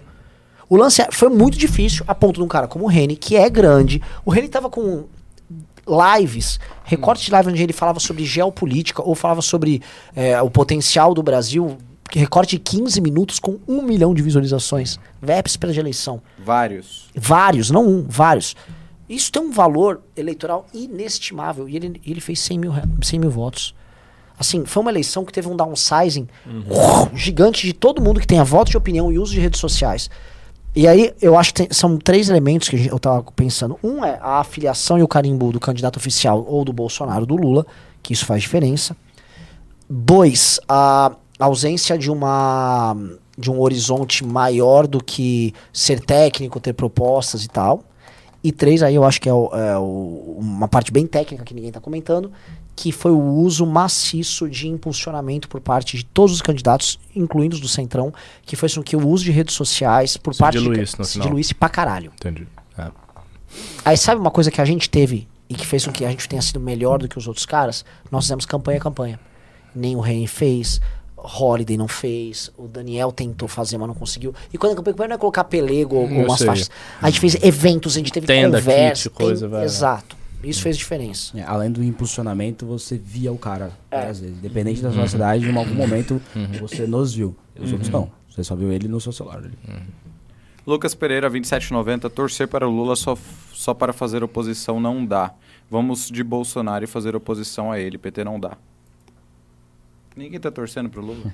Eu gosto muito É, dessa tese. to- né? Tipo, vou voltar, votar no cara pra fazer oposição. Você não quer, não quer, quer fazer oposição, esse cara não vota nele, pô. Meu Deus, hein? É um bom motivo pra você dar, não eu- eu votar. vou né? dar a carteira pro ladrão pra eu chamar a polícia. tipo, não, não dá a carteira pra ele, mano. Aí você não vai precisar chamar a polícia. Renan Giovannini, 20 reais. O Ricardo comentou em uma live sobre sua tese da hipocrisia. Acho que tem a ver com o momento e a decisão para os próximos passos. Estamos muito exigentes com a relação entre os valores do MBL e as ações, como o uso do fundo. Hum, né, mas eu falei num outro sentido. Eu falei no sentido de que a hipocrisia mantém os valores de natureza moral, não política, assim. Falei, por exemplo, em relação a. Enfim. Ó, um cara falou uma coisa aqui, ó. MBL parece mocinhos frágeis, vocês têm que começar a intimidar. Ele falou um ponto que alguém já vem cobrando da gente, que é parar de apanhar. É, essa live é pra mim, porque tudo que eu tô falando, eu, eu concordo, tem que parar de Ah, apanhar. assim, Mas a gente tá com um cara que não apanha aqui, é, não, não. o? Beraldo vai pra cima. E vê se assim, Beraldo é o é que o do negócio. Arthur, ele tinha a fórmula dele. Arthur nunca reaja. O Beraldo reagiu, a galera, parabéns. Eu acho o seguinte, bateu na gente, o couro vai comer. E é o seguinte, É o que eu já tem uma é galera correto. nossa reagindo e dando porrada. Não é só o Beraldo, não. Tem mais uns cinco que desce a mão, assim, desce a mão. E eu acho que parou essa história, tem que bateu, levou. Parou com essa putaria do, não, apanhei aqui, veja só o que aconteceu. O quê, vou ficar apanhando o tempo todo? Tá certíssimo. O único que apanhou nessa eleição e fez assim um. Foi, foi o Bétega, porque o Boca Aberta Júnior acho que ficou como suplente e o Fruit também, que foi lá com a mulher, espancou o Bétega e o pessoal dele, também ficou como suplente, né? É. Ele conseguiu tirar esses dois da Assembleia. Juca Máximos, 20 reais. Perfeito, Renan. Os outros aproveitadores é que precisam aprender a ser honestos, não só com o MBL, mas com o eleitor. Todos os candidatos MBL são vencedores. Foi grosseiro ou nada? Pegou até leve. Couto, leia como Juca Máximos. Eu tô lendo. Perfeito. Então, assim, eu já fico o aviso pra todo mundo. Tá todo mundo. O Berto tá de braços abertos pra todo mundo vir no Congresso, par- debata no Congresso. Fala, eu quero participar do. Quer participar? É no MBL. E a gente abre a porta, a gente constrói essa campanha, a gente vai bombar, você vai ficar grandão em redes, sacou? Só que é pra estar no nosso projeto. Então eu vou assinar, eu vou, assina um documento conosco, ó, pá, pá, pá, com compromisso e tudo mais, com multa se abandonar a gente. E acabou. Nós vamos fazer assim e vamos abrir espaço para todo mundo. Vamos eleger gente no Brasil inteiro. Quer fazer assim? Vai. Só que não vai ser em termos diferentes do que esses. Gessner mandou 6 dólares canadenses 99 centavos. Sempre que estamos em apuros, buscamos no MBL refúgio. O MBL é símbolo de mobilização de rua. Para isso, precisamos de, de fiel engajamento. Parabéns, galera. É isso aí. Isso aí. Deixa eu achar o próximo. Capo Gabriel, 30 reais. Um dia vou ser vereador eleito pelo MBL, vocês vão ver. Te falei pessoalmente Opa. que seremos dois eleitos, Beraldo. E isso vai acontecer. PS, Guto e Renan, vocês têm que vir num rolê barra ação do Motoclube. Olha Bora. só. Agora, deixa eu falar uma coisa pra, pra Beraldo e Guto, né? É, vocês são quadros que saíram grandes. Grandes demais. É, e eu vejo a Amanda com um trabalho muito mais orgânico e não de redes. Ela não foi uma pessoa que bombava de Inclusive, se ela tivesse um pouco mais de rede, ela ganhava. Faltou pouquinho.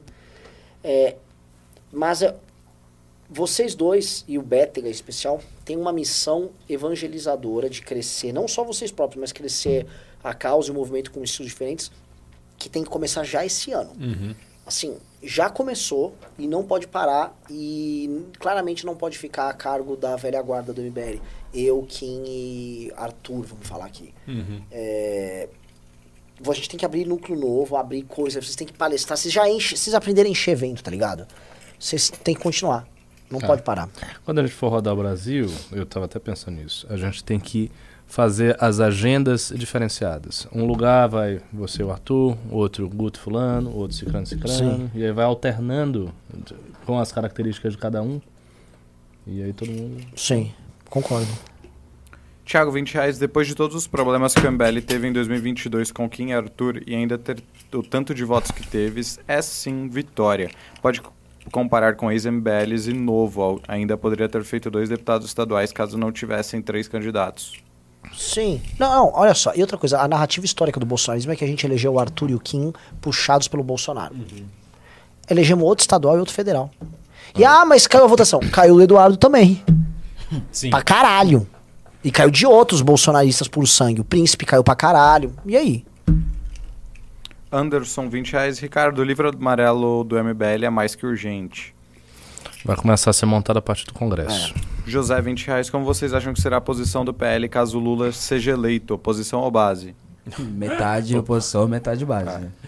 Porque metade dessas votações. Ah, Vamos negociar. a bancada do Bolsonaro aumentou. Cara, pode ter aumentado ou não, mas não é do número efetivo de, de eleitos pelo PL. Tem cara ali do PL que. Sim. Se falar pra falar um, um nome de um livro do Olavo de Carvalho, ele não sabe. Ela vai meter um quem é o Olavo de Carvalho. Então não me venham, não.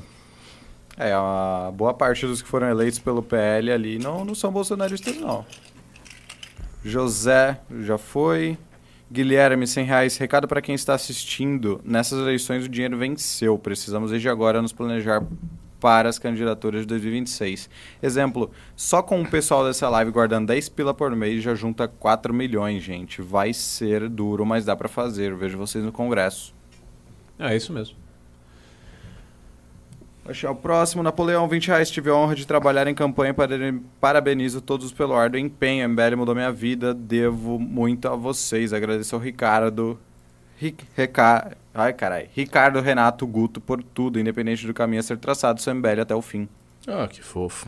Obrigado. Obrigado. Mentos, 20 reais, eu falei nas municipais mesmo. Usar a estratégia de focar em levantar cabeças municipais. Se, por exemplo, este ano o MBL tivesse vários nomes municipais, não ficaria mais palatável as eleições estaduais federais para o MBL? Exatamente. Tem- isso é um ponto fundamental. Tem que fazer aquela piramidezinha que todo, todo político tradicional faz. Ele tem uma piramidezinha de vereador. pá, Isso tem que ser montado. A gente tem que montar, bota vereadorzinho e vai. Pá.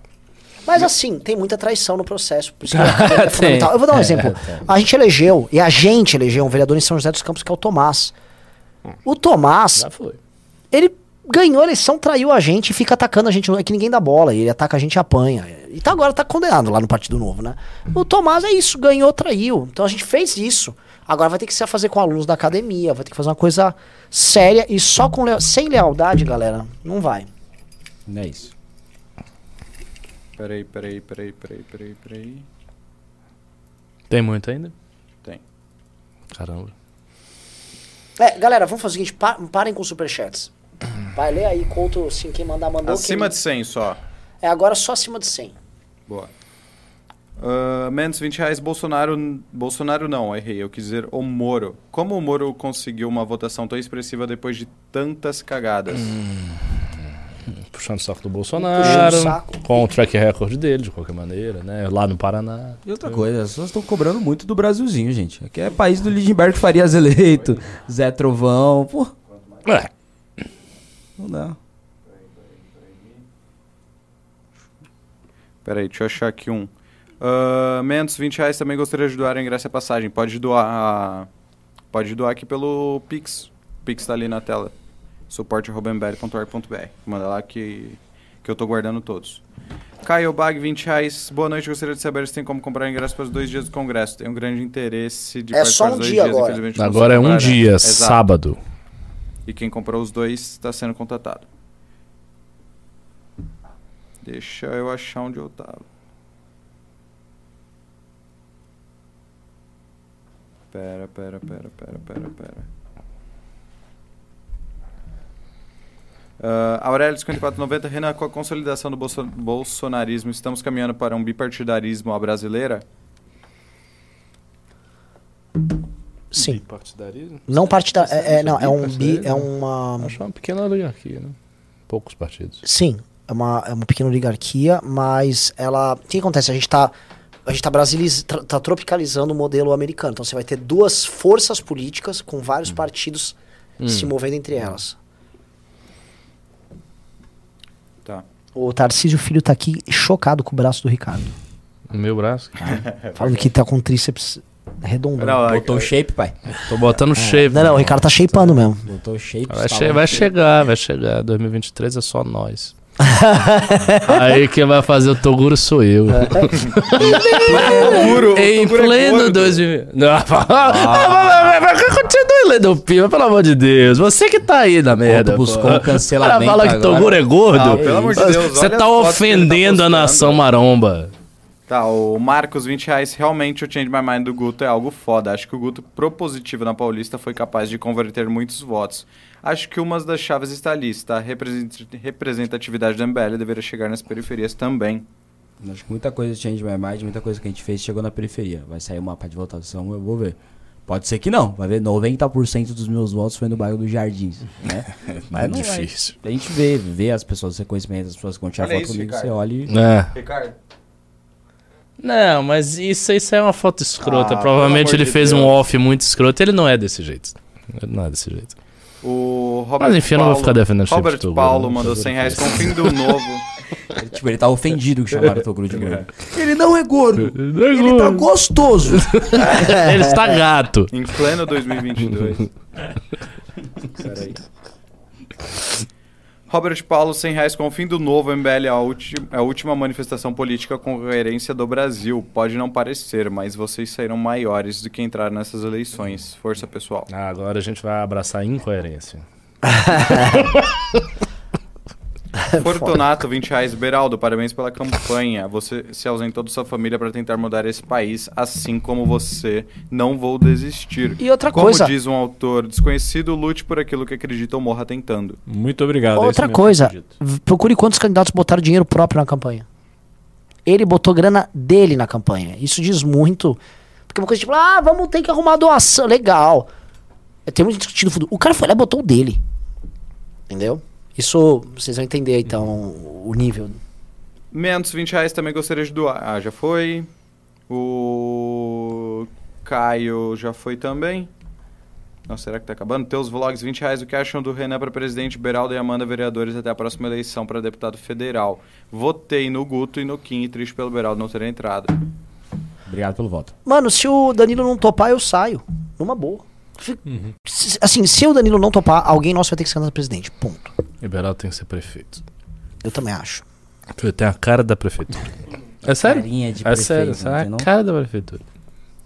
Fernando Monteiro, 300 reais. Pimbom para ajudar o pessoal que está sem grana aí no Congresso. Pô, maravilha. Vou guardar o seu. Opa. Ah, William 2790 devolvam um novo pro Amoedo Dávila. É o Padre Kelman Gourmet. Manda um beijo pra Amanda e um vai tomar no cu pro Bosterman e Ivan Rato. É, o, o- o- Kelmon é melhor, né, gente? Vamos Não. combinar. Assim, o, o, o Dávila é basicamente o padre Kelmon sem manjar Sem muito graça, de liberalismo. Porque o Kelmon é, tipo, ele é tudo anti-imposto e tal. É verdade, né? Um padre em cap. Pô, mas a igreja não paga imposto. Ele tem que ser de imposto mesmo. É. Aliás, o grande lobby das igrejas é pra Sim. continuar não É pagando. verdade, verdade. Danilo Ruiz, 20 reais. O que vocês acham de criarmos grupos de fiscalização sobre os mandatos federal e estadual para explaná-los perante seus eleitores e garantir que não sejam reeleitos? Talvez isso possa criar um maior engajamento para o MBL. Ninguém liga para isso. Ninguém liga pra sério, sério, você acha realmente que tipo, faltou expor algum tipo de gasto do Eduardo Bananinha? Não O faltou. Bibo Nunes foi reeleito? Boa pergunta. Boa pergunta. Ah, ele teria que ser reeleito, ele merece. Aquela BMW do- lá, tirando uma onda, pô. Lucas Lara, 109,90 não disse Tô nada. agora. Lucas Pereira, 27,90 não disse que vocês estão torcendo pro Lula, mas vocês preferem fazer oposição a quem... sa- Oposição a quem sabendo que um dos dois será presidente. Cara, isso é um imponderável, porque são tantos fatores que você tem que levar em consideração que você não consegue concluir. Até porque eu acho que governos, do ponto de vista econômico, serão muito próximos. Com pouca margem de manobra, É, talvez, no centrão, talvez, é verdade. com muito orçamento secreto, vai ter pouca diferença prática. Tico, 9 dólares 99. Parabéns, MBL, estou com vocês. Vocês já pensaram em pegar o fundão para serem eleitos ou es- estragarem os planos deles quando estiverem dentro? Ou pegarem do Arthur para a instituição de caridade? Não pode pegar tudo e doar. Não. Bibo Nunes perdeu. Perdeu? Meu Deus! Bibo Nunes perdeu. Quem perde é E o Brasil. agora? A República, a República, A República chora. Eu, eu ainda não tô. Mas sabe que eu acho que tem uma diferença assim de patente no bolsonarismo? Hum. Tem aquelas figuras como a Zambelli e tal, que são pessoas que recebem missão e cumprem missão. O alto É. bolsonarismo. E tem os voluntariosos, como o Gil Diniz. Ele fez um movimento, ele não era aquela pessoa assim. é, talvez ninguém tenha mandado ele. Ele achou que ele estava prestando um serviço, a imprensa foi contra. O Eduardo Bolsonaro achou que aquilo atrapalhou e, como eu não devo nada desse cara, Sim. queima ele na fogueira. O Bilbo Nunes talvez seja só um bolsonarista voluntarioso. Isso, ele tem muita energia pela causa, mas não é né, de alta patente. Aliás, o bolsonarista que ganhou lá no Rio Grande do Sul foi uma briga encarniçada entre dois gados. Um é o Tenente Coronel Zuco e o outro é o Marcel Van Hatten. São, Tenente Coronel Zuco. é, Caramba. não tenho a menor ideia de quem seja. Deve ser muito fiel, capitão, com certeza. É, um Tenente Coronel, né? pô? O Coisa não. Leandro Rodrigues Salomão mandou 19 dólares e 99 centavos. O Urca Leão não pode faltar no Congresso. Acho que ele tem futuro na luta contra a corrupção. Quem? Wilker Leão. Wilker Leão, um cara legal. Cristiano, 50 reais. Força Mbelli, o discurso fácil levou, mas a resiliência ainda será premiada. Sempre apoiarei. O Danilo é excelente para agregar muita gente. Boa sorte. É maravilhoso tal, mas assim, eu já tô me sentindo naquela banda que fe- já fez álbuns muito bons, todo mundo. ah, é sucesso de crítica. Mas assim, tá na hora de ser sucesso de público, entendeu? Não, não, a gente tá no terceiro álbum elogiadíssimo. Músicas com. dinheiro. É, é, exatamente. Meu, cansei de tocar no underground, eu quero tocar no Rock in Rio. É, entendeu? Já cansei de ter razão, entendeu? Leandro Cândido, 27,90. Um vídeo do Kim falando de defensivos agrícolas rodou muito nos grupos de negócio. Usar esses temas para tomar a base do Bolsonaro seria uma boa. Sim. Gustavo- Sim, mas olha só, sem um candidato a presidente junto, nunca vai dar. Porque aí o cara vai falar, do caralho, ele tá com mito? Como é que eu vou enfrentar o comunismo assim? Tem que ter um outro polo de poder muito forte. Que claramente, ó, despontando que tem esses valores. Gustavo Pires, 27,90. Por que não elegeram o melhor de vocês, Rubinho, no lugar do Renato ou Beraldo teria arrebentado? Vocês não têm um nome me- nenhum nome melhor. Quem? Rubinho Nunes. O Rubinho não foi candidato. Oh, carai, perdi de novo.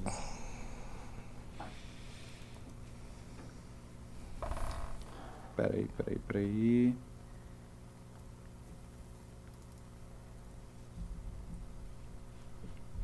Já vou achar aqui onde tava.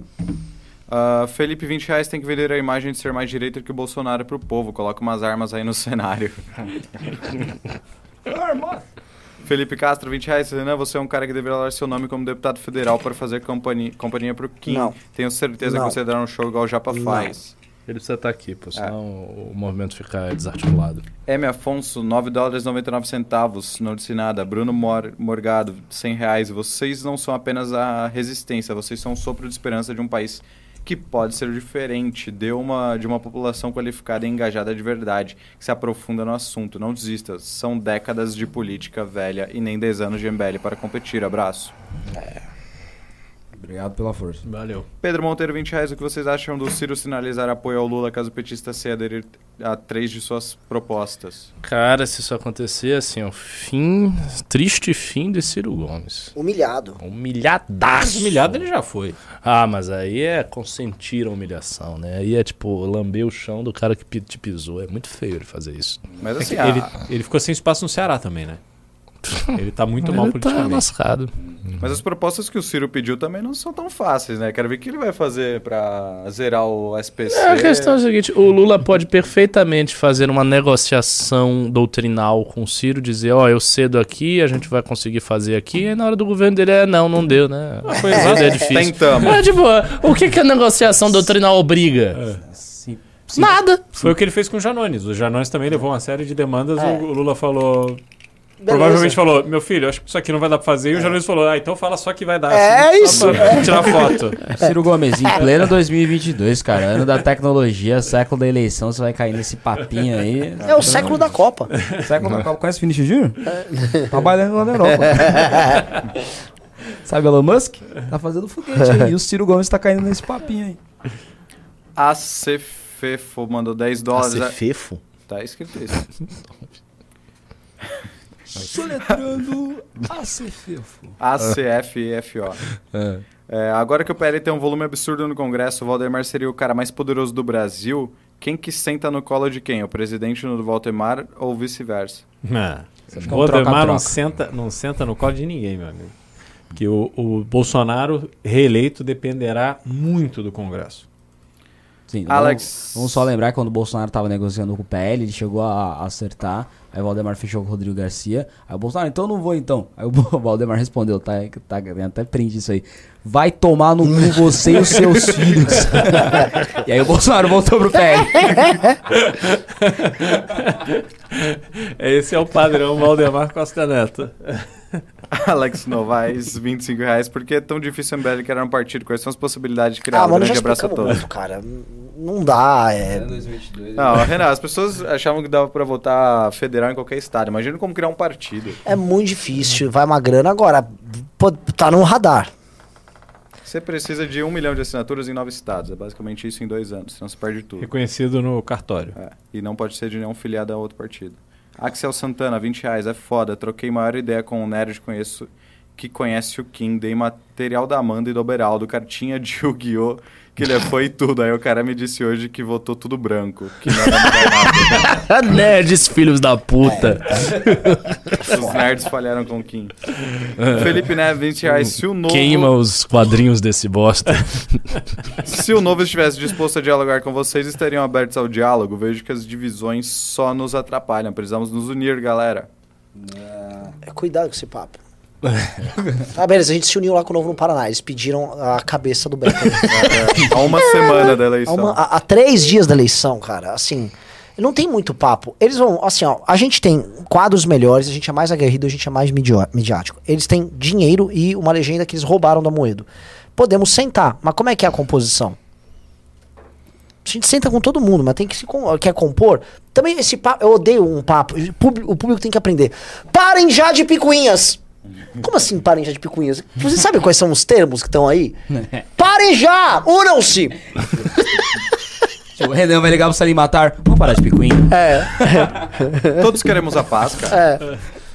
Renan Luciano, 2790. Sou redator do MBL voluntário e pretendo candidatar a vereador no meu bairro.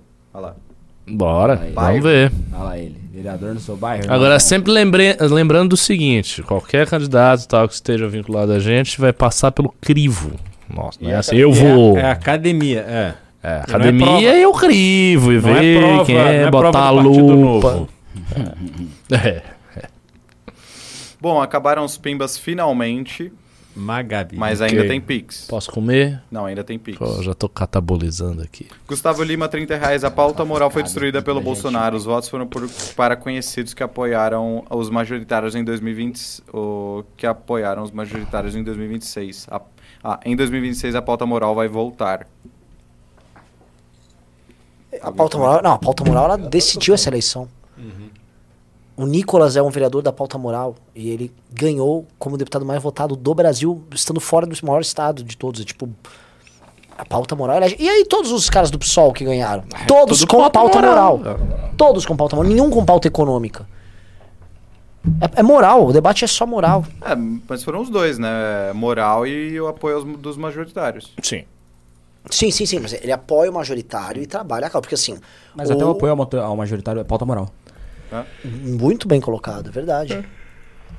Paulo Vinícius, 20 reais. Não seria ideal em 2024 formar bases fortes no interior de São Paulo? A direita, a direita é forte e fica mais fácil conquistar cargo executivo. Exatamente. Faremos isso. Augusto, 20 reais. Sou do interior do Rio e compradores de voto sem lado ficaram de fora. Seria isso um recado de que tudo virou política? Interrogação.